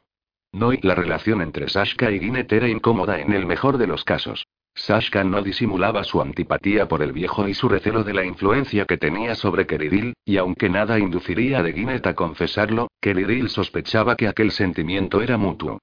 Pero Guinnett era un servidor demasiado educado para publicar sus sentimientos, y la convicción de que Sashka sería pronto consorte del sumo iniciado le hacía doblemente respetuoso en su actitud hacia ella. No se habría atrevido a discutir. Sin embargo, Sashka estuvo de acuerdo, ante la insistencia de Keridil, en que el largo viaje era demasiado pesado y posiblemente demasiado peligroso para que ella lo emprendiese. Y si él podía arriesgar su propia seguridad, nada en el mundo le habría inducido a poner en peligro la de ella, y había pensado que el asunto estaba resuelto. ¿Quieres enviar recado a la señora de que deseas verla, señor? La voz de Guinnett interrumpió sus pensamientos. Oh. No, Guinnett. Dejemos esto por ahora. Más tarde hablaré con ella y veré lo que hay que hacer. Muy bien, sumo iniciado. Entonces, con tu permiso, iré a ver a Fintivan Bruay para lo referente a los caballos. la sintió con la cabeza, para darle las gracias y despedirle, y cuando el viejo hubo salido de la estancia, se sentó en la cama, apartando a un lado las cuidadosamente plegadas prendas que había sobre ella. Al día siguiente tenía que emprender un viaje del que podía depender el futuro de toda la Tierra y en ese momento habría dado casi todo lo que tenía para que retrocediese el tiempo y pudiese anular la decisión que había tomado esta mañana al salir el sol. Había pasado toda la noche arrodillado delante de la llama votiva que ardía perpetuamente en su estudio, y había rezado fervorosamente en solicitud de guía. El amanecer le encontró exhausto y con los ojos fatigados, pero con la profunda certidumbre de lo que tenía que hacer. Rígido por el cansancio, se había sentado a su mesa y tomado las dos cartas que había sobre ella, releyéndolas por centésima vez, aunque se sabía de memoria el contenido. La petición formal de la matriarca Iliaya Kimi de que convocase un conclave de los tres, y el rígido pergamino que había llegado el día siguiente, con el sello de la corte de la isla del verano y de puño y letra del alto margrave, Fenar Elecar, con idéntica petición. Kelly sabía que lo más fácil habría sido acatar el veredicto de la mayoría y convocar el conclave sin pensarlo más. Pero tenía un vivo sentimiento de su responsabilidad como custodio de las leyes del mundo espiritual y primer vehículo de la palabra y de la voluntad de los dioses. En toda la larga historia, desde la caída de los ancianos, no se había convocado nunca un conclave, y estaba claramente escrito que solo debía convocarse en caso de un peligro mortal que ningún otro poder pudiese conjurar. ¿Era esta la ocasión? ¿O acaso el despertar de los antiguos y dormidos temores se había apoderado con demasiada fuerza de ellos y había deformado exageradamente la verdad? Kelly sabía que nunca podría estar seguro de la respuesta. Debía confiar en su propio juicio. El conclave sería poco más que una formalidad. Su resultado estaba previsto de antemano, y él, como sumo iniciado, debería subir al santuario de la Isla Blanca, abrir el cofre sagrado y estar preparado para encontrarse cara a cara con Aeoris. Llamar al gran Dios para que volviese al mundo y, era una responsabilidad que le helaba la sangre. Si el juicio del conclave era equivocado, ¿de qué cólera sería él víctima? ¿Qué castigos caerían sobre todos ellos? Jugar con un dios era la insensatez suprema y ¿qué pasaría si la decisión de abrir el cofre resultaba un error? Kelly miró de nuevo las dos cartas y, después, el creciente montón de informes y declaraciones que habían llegado de casi todas las provincias, traídos por aves mensajeras o por mensajeros a caballo. Juicios, acusaciones, ejecuciones. Inundaciones y cosechas perdidas. Terrores inarticulados y súplicas de ayuda o de consejo al círculo y el miedo al caos cundía por toda la tierra, y nada, salvo la destrucción de aquellas fuerzas del mal, podía detenerlo. Los adeptos habían probado todo lo que sabían para descubrir a los fugitivos y, con ellos, la piedra del caos. Pero sus ritos y conjuros habían resultado inútiles, y eso bastaba para convencer a Keridil de la gravedad del peligro con el que se enfrentaban. En una ocasión, había mirado a la cara al caos, y el recuerdo se había grabado para siempre en su cerebro. Yandros, la quinta esencia del mal, con sus cabellos de oro y sus ojos siempre cambiantes y su bella y maligna sonrisa y Yandros, que se había burlado del círculo y les había desafiado a plantarle cara, si se atrevían, cuando se alzasen sus fuerzas para conquistar el mundo y Yandros, que había llamado hermano a Tarodi no, pensó que Diril, no jugaría con un dios y, pero tampoco jugaría con el caos. Y si la piedra alma no era encontrada y destruida, las puertas que habían estado cerradas durante tantos siglos contra los poderes de las tinieblas serían derribadas, y el mundo se sumergiría en la locura. Y así, con mano no del todo firme, había tomado pluma y pergamino, y escrito las palabras vitales que le comprometerían irrevocablemente en su decisión. Solamente el sumo iniciado tenía autoridad para convocar el cónclave, y al estampar el sello sobre el papel, la inseguridad de su mano se había convertido en un temblor de apopléjico, hasta el punto de que la cera caliente salpicó toda la superficie del pergamino. Ya estaba hecho. Dentro de unos minutos, el mensaje podría estar en camino, llevado a su destino por un halcón. Podía enviar a buscar al halconero y rasgar el pergamino, quemar los fragmentos y olvidar que había considerado aquella acción. Kelly se pasó la lengua por los secos labios y tocó una campanilla que tenía sobre la mesa. Cuando Ginette respondió a la llamada, levantó la cabeza y dijo: Ginette, ¿quieres enviar a buscar al halconero Faramor y pedirle que se reúna inmediatamente conmigo en el patio? Ahora ya no podía volver atrás. En cuanto llegase su mensaje a la residencia de la matriarca en Chaun del Sur, empezaría los preparativos para el viaje a Shunalek. Y un día o dos más tarde, un barco zarparía de la isla de verano, llevando al joven Alto Margrave y a su séquito. Kelly emprendería el viaje por la mañana y, con unos pocos compañeros elegidos, cabalgaría velozmente hacia el sur para encontrarse con sus iguales. Miró fríamente las prendas que Guinness había sacado del arca y se dio cuenta de lo cansado que estaba. Este era el precio de una noche sin dormir e incluso de noches anteriores, cuando habiendo buscado refugio en la cama había sido hostigado por las pesadillas. No estaría en condiciones de emprender un viaje de ocho días, a menos que pudiese descansar un rato, y hasta que volviese más tarde Guinet, estaría a salvo de interrupciones. Apartó a un lado las prendas plegadas, haciendo sitio en la cama, y se tumbó en ella. Durante unos minutos, siguieron asaltándole ideas inquietantes. Después, gracias a los dioses, se sumió en un profundo sueño. Kelly fue despertado dos horas más tarde por el ligero contacto de una mano en su frente. Se movió y, después, abrió los ojos y vio a Sashka sentada a su lado, con una dulce sonrisa en el semblante. ¿Has dormido, amor mío? dijo ella, apartando un mechón de cabellos de su boca. Kelly pestañeó y se incorporó haciendo un esfuerzo. ¿Qué hora es? Más de mediodía. Habría venido más pronto, pero estaba con mis padres en nuestras habitaciones. Hizo una pausa y después añadió. Preparando el equipaje. Él recordó lo que le había dicho Guinness y alargó una mano para asirla de ella y estrecharla. No estarás pensando en venir conmigo, Sashka. Después de todo lo que dijimos y sé lo que dijimos, queridín. ¿Pero crees realmente que voy a dejar que te marches sin mí? Quiero estar a tu lado, y tengo la impresión de que me necesitarás. Tiene más razón de lo que cree, pensó Kerigil. Pero no podía acceder. No, amor mío, le dijo. Es un viaje demasiado largo, y demasiado peligroso. Todo el mundo está alborotado, y solo los dioses saben lo que vamos a encontrar en el camino hacia el sur. Si los poderes del caos supiesen lo que se está preparando, tratarían de impedir que llegásemos a nuestro destino, y si te ocurriese algún mal por mi causa, no me lo perdonaría nunca. Los ojos de ella brillaron de enojo. ¿Crees que me falta valor para enfrentarme con el peligro? No y no, claro que no. Pero ¿y crees que puedo estar esperando aquí, sin saber dónde estás ni cuál es tu suerte? ¿Qué haría yo durante tu ausencia? Tu padre va a regresar a Anne. Vete con él, amor mío. Estarás más segura en tu casa. Ahora, mi casa es el castillo. Si me fuese a Anne, me volvería loca con la espera y la inquietud, orgullosa Ashka. Entrelazó los dedos en los de él, consciente de que él empezaba a flaquear. Sabía que la quería con él, y estaba resuelta a callar sus protestas. Kelly estaba a punto de embarcarse en la empresa más trascendental que acometiese un sumo iniciado y, cuando la hubiese terminado, sería famoso en toda la historia como salvador de su pueblo. El hombre que había salvado al mundo de la amenaza del caos. Ninguna fuerza en la tierra podría impedir que estuviese a su lado cuando se realizase la hazaña. Escúchame, Kelly dijo, en tono suave pero persuasivo, no podría soportar separarme de ti, no ahora, no cuando llevas esta carga sobre tus hombros. Sus dedos trazaron una delicada línea alrededor de su barbilla, y vio, con satisfacción, la sonrisa vacilante con que él le respondía.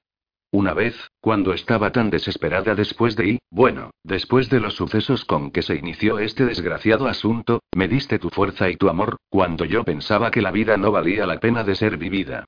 Y nunca, hasta este momento, he podido pagarte la deuda que contraje contigo. Kelly sacudió la cabeza, aunque todavía estaba sonriendo. Te me diste tú misma, amor mío. No podías hacerme un honor más grande.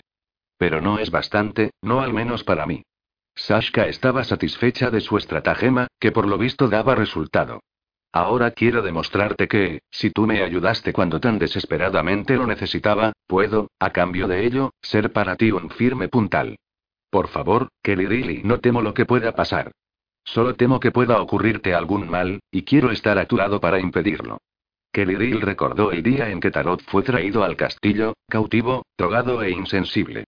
Sashka había estado prometida en matrimonio con él, y además había mostrado, creía que un enorme valor al superar su dolor y su desesperación ante las revelaciones sobre él. Estaba desconsolada, y él trató de consolarla al enfrentarse con la triste verdad. La había hecho reír un pequeño principio, pero de buen agüero y poco a poco, ella había olvidado su aflicción y su amor había florecido y él quería que estuviese a su lado. Su presencia le daría fuerza, como había dicho ella, y mantendría a raya las dudas y el miedo. Y si tan resuelta estaba a acompañarle, ya no tenía más argumentos para disuadirla. Y dijo, Sashka y, si estás segura y la expresión de ella se deshizo en una deslumbrante sonrisa, y le rodeó el cuello con los brazos. Muy segura. Claro que estoy segura. Le soltó con una expresión de alivio y de triunfo en el semblante, y su sonrisa se trocó en otra de profunda preocupación. Deberías descansar un poco más, dijo, solícita. Si vamos a partir mañana al amanecer, necesitarás de todas tus fuerzas. No tengo tiempo. Guinness volverá pronto y no te preocupes de Guinness. Si encuentra cerrada la puerta, te dejará en paz. Se levantó, cruzó graciosamente la estancia y el oyó que corría un cerrojo. Ya está. Ahora nadie vendrá a molestarnos. Volvió a la cama y se tumbó en ella, rodeando cálida y posesivamente a Keridil con sus brazos. Estamos juntos, y seguiremos juntos de ahora en adelante. Su voz era suave y persuasiva. Eso es lo único que importa. El gran caballo Bayo marchaba en un fácil medio galope, levantando remolinos de polvo en el camino. Desde que se había separado de la caravana de madereros, en la orilla del bosque que se extendía junto a la frontera entre Annie y Wisset, Tarot mantuvo una buena velocidad cabalgando hacia el sur y cruzaba ahora los llanos cultivables de perspectiva. El tiempo era casi perfecto, con un cielo alto y brillante y un viento vivo y seco que soplaba del este, pero el flanco optimismo de los elementos ofrecía un obsceno contraste con las cosas que había presenciado en el camino.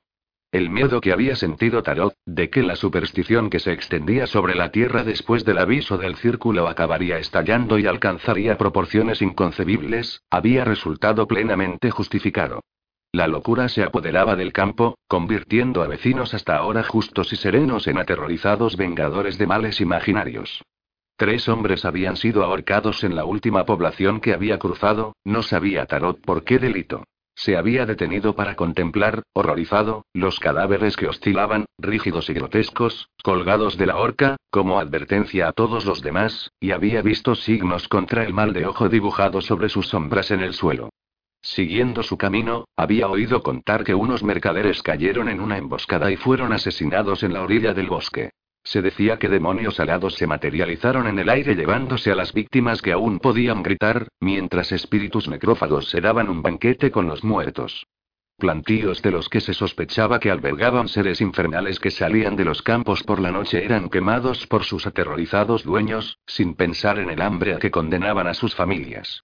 Tres veces había visto ya una lejana columna de humo que anunciaba que los medios de vida de un agricultor se habían convertido en cenizas. Y no hacía media hora que había pasado junto a un carro de mercado quemado, con el caballo yaciendo degollado entre las varas, mientras otras formas ennegrecidas, por fortuna indistinguibles, estaban medio ocultas bajo las ruedas rotas. También aquí había signos contra el mal de ojo en el camino, pintados al parecer con la sangre del caballo y no investigó más. Una locura. Y todo en nombre del orden y Tarot se vio acosado por una fea idea que le había asaltado últimamente con demasiada frecuencia y que ponía en tela de juicio la justicia de un dios que permitía que cosas tan espantosas se hiciesen en su nombre. Esta enfermedad parecía obra del caos, realizada directamente por las manos de Yandros. ¿Cómo podía Aeolis observar tan desaforada anarquía sin hacer nada para impedirla? ¿Y cómo podía el círculo, que reunía a sus emisarios, permitir que la muerte y la destrucción continuasen con tanto desenfreno? Reprimió estas ideas, haciendo un gran esfuerzo. Fresco en la mente el horror de todo lo que había visto, sería fácil sucumbir a la duda, y esta duda serviría a los fines de Yandros.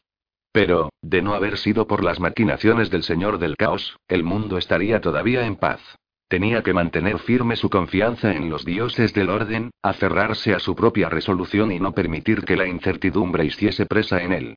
En cuanto encontrase a Killian y recobrase su piedra alma, trataría de poner fin a esa locura y, estimulado por esta idea, espoleó su montura, satisfecho de sentir debajo de él la espontánea respuesta de los poderosos músculos del animal. El camino estaba tranquilo, nadie viajaba ahora, a menos que fuese indispensable, y así, cuando vio delante de él una delatora nube de polvo que se elevaba contra el telón de fondo de los campos, puso su caballo al trote corto, haciendo visera con la mano para resguardar los ojos de la luz del sol y ver de qué se trataba. La nube de polvo se fue acercando y al fin Tarot pudo ver las siluetas de varios jinetes. Hubo un brillo de luz sobre metal y presumió que los recién llegados serán milicianos de alguna población próxima. Sin duda le detendrían, y esto significaría un retraso para él. Pero la insignia de iniciado le mantendría en buena posición, como hasta ahora. Su previsión resultó acertada y, al cabo de unos minutos, el jefe del grupo le dio el alto. Le rodearon ocho hombres nerviosos, recelosos, inexpertos, algunos poco más que adolescentes. Declara tu nombre, señor, y el objeto de tu viaje. El jefe, indudablemente elegido como tal por ser el mayor en edad, gritó la orden, pero sin verdadera convicción. Tarot cruzó su mirada con la del hombre, ejercitando un poco su fuerza de voluntad, y el jefe vio un forastero de cabellos castaños y ojos grises y sin nada notable en su aspecto. Una cara que más tarde no recordaría. Tarot sonrió débilmente y desplegó su capa de modo que la insignia de oro brillase a la luz del sol. Asuntos del círculo dijo vivamente. Confío en que esto no me hará sospechoso, capitán. Halagado por el tratamiento, pero todavía contrariado por su error, el hombre se sonrojó. No, señor, y, claro que no. Lo siento, señor, pero es que acabamos de recibir la orden, del propio Margrave, ¿sabes? de dar el alto a todos los desconocidos que transiten por este camino y, bueno, comprobar si son realmente lo que parecen, señor, si es que me entiendes. Tu margrave hace bien en tomar estas precauciones, dijo Tarot. Y ahora dime, ¿qué noticias hay en perspectiva? Vengo cabalgando del norte y, en los tres últimos días, no he oído ningún relato que sea digno de confianza. Uno de los más jóvenes adelantó su caballo y murmuró algo al oído del jefe. Este asintió enfáticamente y, después, miró a Tarot y carraspeó.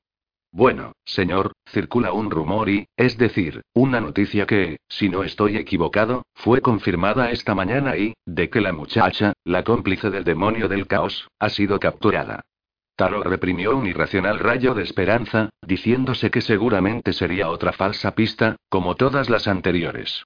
Oh, ¿sí? Dijo. Disculpa mi escepticismo, capitán, pero otros hicieron la misma afirmación antes de ahora, y resultó infundada. Es verdad, sí. Pero nuestro margrave ha dicho que esta vez no es mera palabrería. El miliciano pareció orgulloso. Se dice que la joven tiene una joya. Una joya incolora. ¿Sería posible y? Tarot dijo en voz alta. Ya veo y, ha sido sometida a juicio. No, señor. No hasta ahora, que yo sepa, y el miliciano parecía un poco avergonzado. He oído decir que el asunto no es de competencia de la justicia local. La muchacha tiene que ser llevada hacia el norte, a la península de la estrella. Pero el viaje es largo y peligroso. Si alguien dotado de autoridad pudiese encargarse a to y tosió. Si es que me entiende, señor Tarot lo entendió. Antes se había dejado engañar por falsos rumores, pero esta vez parecía que podía haber pruebas reales contra la joven, fuese a quien fuere. Tanto si era una pérdida de tiempo como si no, tenía que asegurarse. Asintió con la cabeza. Está bien. En vista de lo que me has dicho, retrasaré mis propios asuntos. ¿Dónde está la muchacha? El jefe de la milicia pareció aliviado. En la misma ciudad de perspectiva, señor. A unas diez millas de aquí, no más. Entonces propongo que vayamos allá sin mayores dilaciones. Sí, señor. Gritó unas órdenes innecesarias a sus hombres, que ya estaban haciendo dar la vuelta a sus caballos, y la cabalgata emprendió la marcha. Mientras trotaban, Tarot trató de no pensar en lo que encontraría o dejaría de encontrar al llegar a su destino. Si la muchacha capturada no era Killan, solamente sufriría otra desilusión. Pero si lo era y, no había considerado cómo podría liberarla. Su presunta condición no le bastaría para imponerse a cualquier otra autoridad y llevarse a la muchacha. Si pudiese recobrar la piedra alma, podría hacer uso de unos poderes que ahora estaban fuera de su alcance y, pero no quería pensar demasiado en esa posibilidad. Un poco antes de una hora, aparecieron delante de ellos los rojos tejados de perspectiva, elevándose sobre las seis murallas concéntricas de piedra clara que rodeaban la ciudad.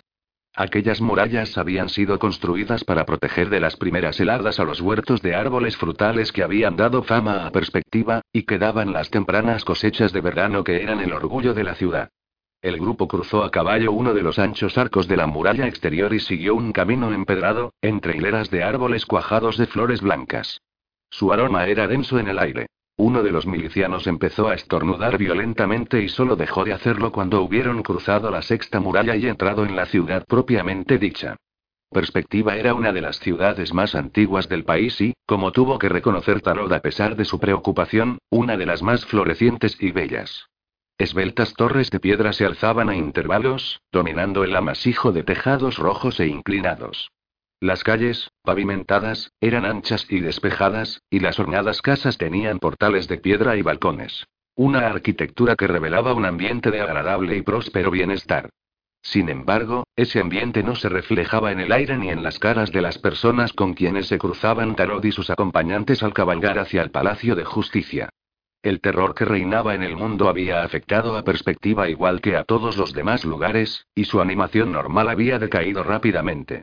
Los ciudadanos iban a sus quehaceres imprescindibles con expresiones herméticas y contraídas, y cualquier recién llegado desprovisto del menor talento psíquico habría sentido la tensión palpable que reinaba en la ciudad. El jefe de los milicianos refrenó su montura cuando las calles se abrieron de pronto a una ancha avenida flanqueada de árboles, y se volvió sobre la silla para decirle a Tarot. El Palacio de Justicia está delante de nosotros, señor. ¿Quieres que me adelante y vaya a informar a los ancianos de la ciudad de tu llegada? Tarot sacudió la cabeza. Se daba cuenta de que su pulso latía demasiado a prisa, y trató de calmarlo. No. Huelgan las formalidades. Lo que tú digas, señor. El hombre espoleó su caballo, y todos cabalgaron por la avenida hasta el alto edificio, de sencilla fachada, que se alzaba al final de ella. Una abigarrada multitud se había reunido en el exterior como esperando algo. Abrieron paso a los jinetes y muchos se quedaron boquiabiertos al reconocer la insignia de iniciado en el hombro de Tarot. Este hizo oídos sordos a los apagados murmullos que surgieron a su espalda y se apeó de la silla, entregando las riendas de su caballo a uno de los milicianos más jóvenes. Mientras subían la escalinata, se abrieron las puertas del Palacio de Justicia y aparecieron cuatro hombres. Taro reconoció inmediatamente al viejo individuo de cabellos grises que iba a la cabeza. Había conocido al margrave de perspectiva en la fiesta de la investidura de Keridil Tolm y habían sostenido una desagradable discusión sobre la creciente anarquía en el país. Parecía haber pasado muchísimo tiempo desde aquel encuentro, pero el margrave era un hombre astuto y probablemente recordaría la cara del adepto renegado. Tarot se concentró, dejando que un poco de poder fluyese de su interior y, y vio que el mar grave pestañeaba, como momentáneamente desconcertado. Entonces se serenó el semblante del viejo, que tendió una mano a modo de saludo. Adecto, me faltan palabras para expresar lo que siento. No había esperado que el círculo respondiese con tanta rapidez a mi mensaje. Tarot frunció el entrecejo. ¿Qué mensaje, señor? Entonces, ¿no eres un emisario del sumo iniciado? El margrave parecía perplejo. Nos encontramos con él en el camino, señor, explicó apresuradamente el jefe de milicianos.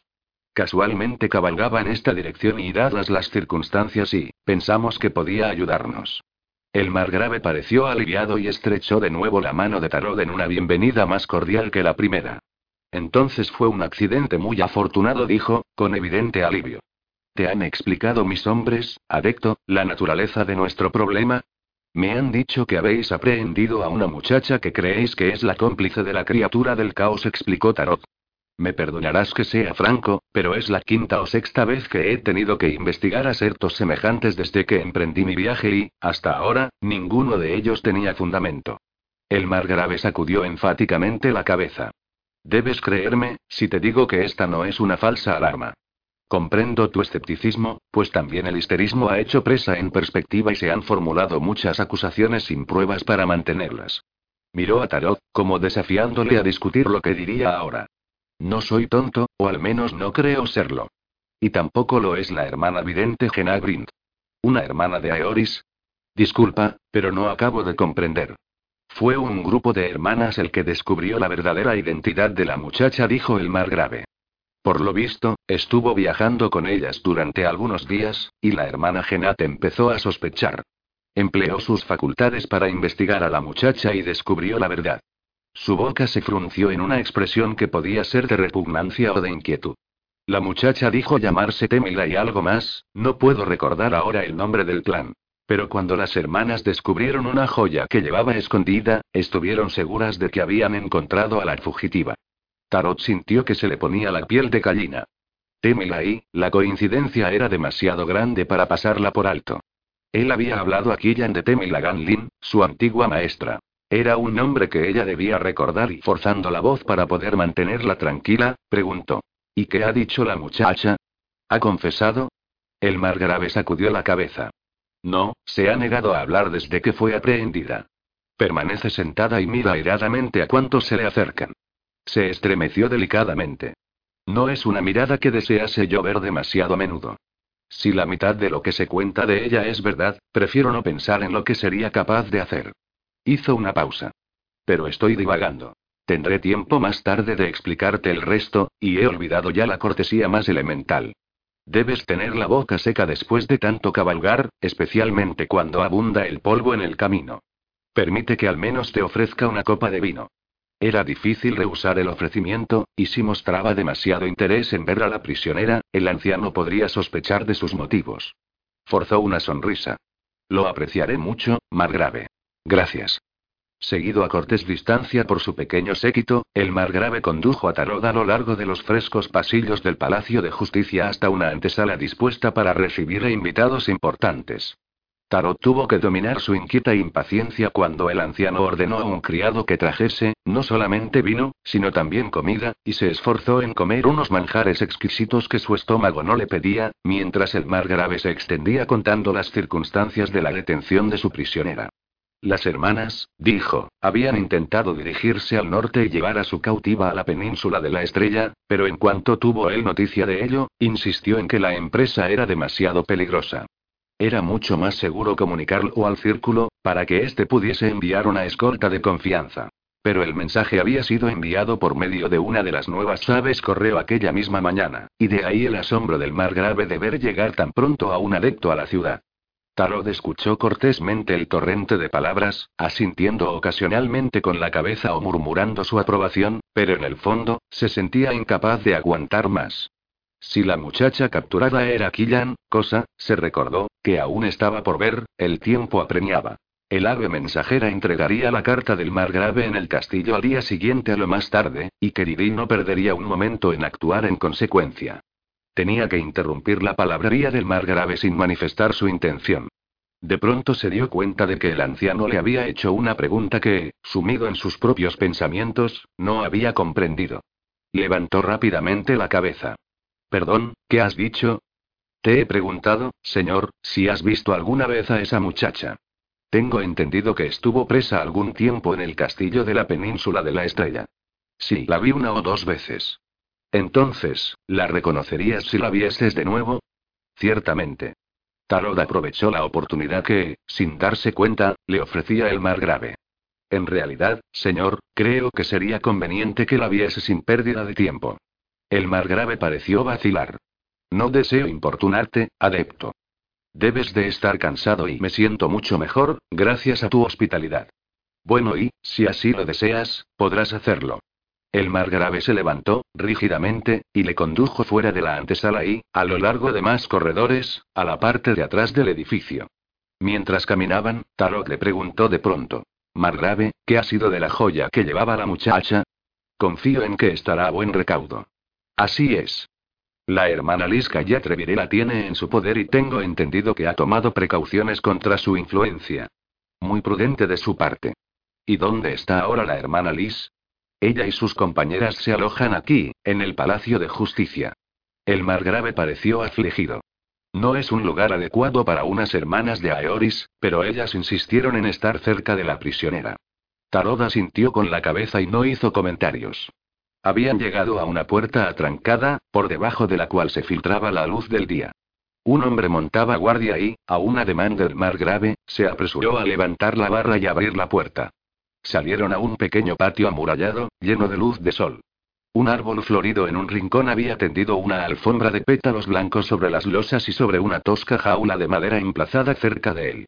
Algo se movía dentro de la jaula, pero la vista de Tarot estaba bloqueada por dos personas de hábito blanco que se hallaban de pie delante de la jaula y parecían introducir algo entre los barrotes. Las dos hermanas de Aeoris se volvieron al oír chirriar la puerta y, al reconocer al mar grave, se irguieron y se volvieron hacia él. Hermanas y el mar grave se adelantó, pero Tarot se quedó atrás, incapaz de mirar más de cerca la jaula. El viejo estaba explicando las circunstancias de la llegada del adecto, y al fin se volvió a Tarot y dijo: Adecto, permite que te presente a la hermana Liz Atreviré y a la hermana vidente Genagrind. Ambas mujeres se inclinaron en una reverencia que solía emplearse en los contactos de la hermandad con el círculo, y Tarot miró primero a Liz, rubia y entrada en años, y después a la más joven y morena, Genat. Supo instantáneamente que la vidente era hábil. A diferencia de muchas de su clase que eran promovidas por la hermandad por razones políticas más que espirituales, esta tenía verdadero talento. Tendría que andarse con cuidado y hermanas. Saludó sucesivamente a las dos. El margrave me ha dicho que habéis aprehendido a uno de nuestros fugitivos. Si es verdad, el círculo habrá contraído una importante deuda con vosotras. Genat le estaba observando atentamente y Tarot detectó un desafío en sus ojos. Pero fue la hermana Liz quien habló. Creo que puede haber muy pocas dudas sobre la identidad de la joven, adepto. Tarot no podía demorar más el temido momento. Se volvió y miró directamente la jaula de madera, y una mano pareció cerrarse sobre su corazón y sus pulmones, estrujándolos hasta cortarle la respiración. Ella estaba sucia, manchada de barro, y en sus cabellos se advertía una chocante mezcla de rubio y castaño cobrizo. Pero la cara menuda y contraída y los grandes ojos ambarinos le eran tan dolorosamente familiares que el reconocimiento fue como un golpe físico. Sus miradas se encontraron, se entrelazaron y ella se llevó una mano a la boca con incredulidad, y después se tapó la cara y él oyó su respiración jadeante y profunda. Parecía casi exactamente igual como cuando había cruzado la barrera del tiempo para llegar, mojada y agotada, al castillo, y punzantes recuerdos se agolparon en la mente de Tarot. Con ello surgió la primera oleada de cólera al ver lo que estaba sufriendo Killian y comprendió que, a menos que pudiese dominarla por entero, la ira podría ser más poderosa que él. Sin embargo, la contuvo y se dio cuenta de que el margrave y las dos hermanas le estaban observando. ¿Y bien, adecto? El margrave se pasó la lengua por los labios, vacilando. ¿Es esta la muchacha que está buscando el círculo? No podía negarlo. Las hermanas habían demostrado la identidad de Killian sin la menor sombra de duda y estaban esperando solamente su confirmación. Poco a poco, Tarot se acercó a la jaula y en el mismo instante, Killian apartó las manos de su cara. Ocultando su gesto al margrave y a las hermanas, hizo con la mano izquierda una pequeña señal de advertencia, esperando que ella la comprendiese. Sí dijo, con voz serena. Esta es la muchacha. Cuando el pequeño grupo se alejó de su prisión, Killian siguió con la mirada a Tarot, con un ansia y un afán que la hicieron temblar irremisiblemente. Desde que empezara la pesadilla de su captura, había pensado solamente en él, atormentándose con visiones de un futuro tan breve que había perdido toda esperanza de volver a verle. Antes de su llegada a Ciudad de Perspectiva, había hecho dos intentos de escapar de las hermanas, pero en ambos había fracasado, y aunque no era propio del carácter de Killian darse por vencida, se dio cuenta de que cualquier otro intento de fuga habría sido inútil. Aunque pudiese escapar, cosa muy improbable, no podía esperar recuperar la piedra del caos y, sin ella, la causa de Tarot estaba perdida. Ella no tenía poder propio. Solo podía desafiar y maldecir en silencio a las que la habían capturado mientras esperaba que la llevasen a la muerte. Pero ahora y se frotó furiosamente los ojos, todavía medio convencida de que había estado dormida y soñando, pero la alta figura de Tarot no osciló ni se desvaneció. Parecía demacrado, cansado, desaliñado. Pero estaba vivo y había venido a ella. De alguna manera había engañado a las hermanas y al margrave y, por primera vez desde que se había descubierto su propio engaño, sintió Killian que renacía su esperanza.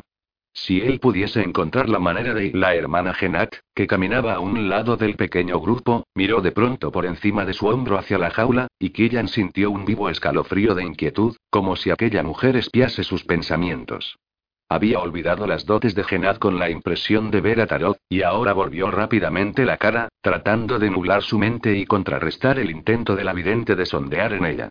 Al cabo de unos momentos, Genad miró a otra parte y Killian respiró de nuevo. Si la suerte la acompañaba, y ahora la necesitaba desesperadamente, la hermana de oscuros cabellos no tendría ocasión de encontrar nada sospechoso en lo que veía. Llenando de aire sus pulmones y esforzándose en calmar las palpitaciones de su corazón, Killian se sentó a esperar. Era lo único que podía hacer. La identidad de la muchacha es indiscutible, dijo Tarot a sus acompañantes. Como le he explicado al margrave, la vi durante su cautiverio en el castillo y, a pesar de su disfraz, no me cabe la menor duda de que es ella. Sin embargo, existe todavía la cuestión de la joya. Me gustaría verla. Inmediatamente se dio cuenta del vivo escrutinio de la hermana Genat, y unas campanas de advertencia sonaron en lo más hondo de su mente. Algo, no podía decir que, aunque esto importaba poco, había puesto sobre aviso a la vidente, y podía percibir un furtivo y sutil intento de sondear sus pensamientos.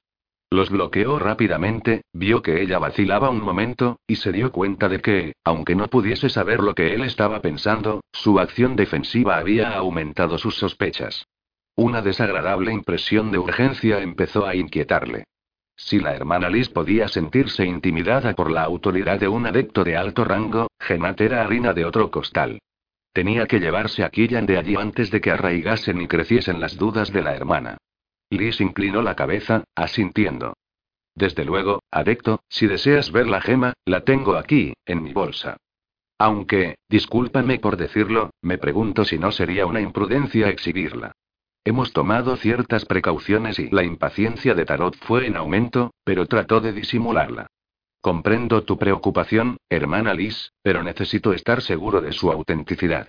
Hermana y Genat silbó involuntariamente esta palabra y, después, palideció cuando Tarot le dirigió una rápida y colérica mirada. Liz estaba hurgando en su bolsa, con movimientos desesperadamente lentos, y Tarot tuvo que hacer un esfuerzo para no sacudirla para que se diese prisa. No se atrevía a mirar hacia la jaula de Killian y rezaba en silencio para que Genad no volviese su atención a ella y viese lo que estaría pensando. Sentía una turbadora mezcla de impaciencia y temor al observar los torpes esfuerzos de Liz. Necesitaba la piedra, quería tocar su familiar contorno y saber que volvía a controlar su poder. Y sin embargo, el miedo de que pudiese sucumbir a la antigua influencia de la joya, de que el siervo pudiese convertirse en amo, era demasiado fuerte. Aquí está. Liz sacó finalmente un trozo de paño blanco cuidadosamente doblado y Tarot vio el signo del relámpago de los dioses blancos bordado en él. Procuró que no se advirtiese en su voz el alivio que sentía y dijo: Gracias, hermana. Si me permites ver la piedra y Genat se estaba mordiendo el labio, mirando nerviosamente de Tarot a Liz y de nuevo a Tarot. La mujer mayor empezó a desplegar el paño. Algo brilló fríamente entre sus pliegues, y Tarot sintió una oleada de cruda emoción, de poder. Una sensación que casi había olvidado y que le asaltó tan inesperadamente que no pensó en controlarla y hermana, no. El frenético grito de Genad cortó el aire inmóvil como la hoja de una espada y, en el mismo momento, se abrieron los últimos pliegues del paño, descubriendo la piedra del caos en la mano de Liz. Tarot giró en redondo y su mirada se cruzó con la de la joven morena. Su cara era una máscara de horror, y él vio en sus ojos el pasmado asombro con que ella le había reconocido por lo que era en realidad. La hermana Liz se estaba volviendo, alarmada por el aviso de Genat, pero sin entender todavía lo que la vidente había comprendido. Sin detenerse a pensarlo, Tarot agarró la piedra de la palma de Liz y una tremenda sacudida física agitó todo su cuerpo, como si hubiese sido herido por un rayo. Su mano izquierda se cerró sobre la gema y un sentimiento atávico y titánico de poder inundó su mente, borrando toda razón y prendiendo fuego a una furia instintiva. No podía pensar lógicamente como un mortal. La cara de Genat era como una mancha borrosa y el grito quejumbroso del margrave fue como un lejano e insignificante gorjeo de un pájaro. Tarot extendió el brazo izquierdo en dirección a Genat y el poder resurgió dentro de él. El árbol florido del rincón se convirtió en una columna de llamas blancas y una luz cegadora inundó el patio. Lenguas de fuego cayeron sobre la jaula y los barrotes de madera se encendieron como antorchas. Tarot vio que Killian se echaba atrás y gritó su nombre, llamándola a su lado. Ella se tambaleó, recobró el equilibrio, y entonces vio él que se lanzaba a través del rugiente arco de fuego que consumía la jaula, iluminada grotescamente su figura y contraída su cara en una expresión salvaje de triunfo. Alargó un brazo y la mano derecha de él se cerró sobre la suya apretándole ferozmente los dedos, y entonces entre el estruendo, oyó chillar a la hermana Genat. No. Hermana, ayúdame. Detenedles. Salían hombres de la puerta del Palacio de Justicia, el margrave trataba de cerrarles el paso, y vio que Genat, una mancha confusa de ropa blanca y cabellos endrinos, se lanzaba contra él. No pensó. No podía pensar. Su furia instintiva era demasiado fuerte. Un ademán, y Genat chilló como una bestia torturada, retorciendo el cuerpo en un baile espantoso antes de estrellarse contra el suelo, aplastado sus huesos y borrado todo atisbo de vida de sus ojos. A través de una niebla roja, vio Tarot que la hermana Liz retrocedía a cuatro patas y la oyó gemir en un tono agudo e insensato. Atrajo a Killan a su lado, giró en redondo y se halló cara a cara con el mar grave. El anciano tenía las facciones torcidas por el terror, pero estaba tratando de cerrarle el paso, con la milicia a su espalda Tarot alzó de nuevo la mano y el anciano se tambaleó de lado, empujado por una fuerza que le lanzó a través del patio. Los milicianos se echaron atrás, en horrorizada confusión, y Tarot se abrió camino entre ellos, percibiendo solo vagamente la presencia de Killan a su lado. La puerta se rompió, destrozada por la fuerza loca que brotaba de él, y pronto corrieron los dos por los pasillos que serpenteaban y se dividían delante de ellos. Aparecían y desaparecían caras, gritando aterrorizadas, y se hallaron ante la puerta de doble hoja de la entrada principal. La muchedumbre que estaba en la avenida se abrió, como las hojas azotadas por un vendaval, cuando salió corriendo del Palacio de Justicia el oscuro y demoníaco personaje. Para la retorcida conciencia de Tarot, la escena era una pesadilla de formas enloquecidas y ruidos espantosos. La fuerza del caos se había apoderado de él, y los cuerpos arremolinados y las voces estridentes no significaban nada. Una luz negra centelleaba a su alrededor, iluminando el rígido semblante y los ojos de poseso. Algo se movió en el borde de la multitud, y él le envió mentalmente una orden implacable. El gran caballo Bayo se encabritó y bailó, pero él le dominó con su voluntad y, casi automáticamente, levantó a Killian sobre el lomo del animal y saltó sobre la silla detrás de ella. La sensación de aquellos músculos hinchados y poderosos debajo de él le devolvieron un poco de su cordura. Gritó con fuerza una orden, y el caballo dio media vuelta y se lanzó al galope en dirección a las murallas de la ciudad y a la libertad.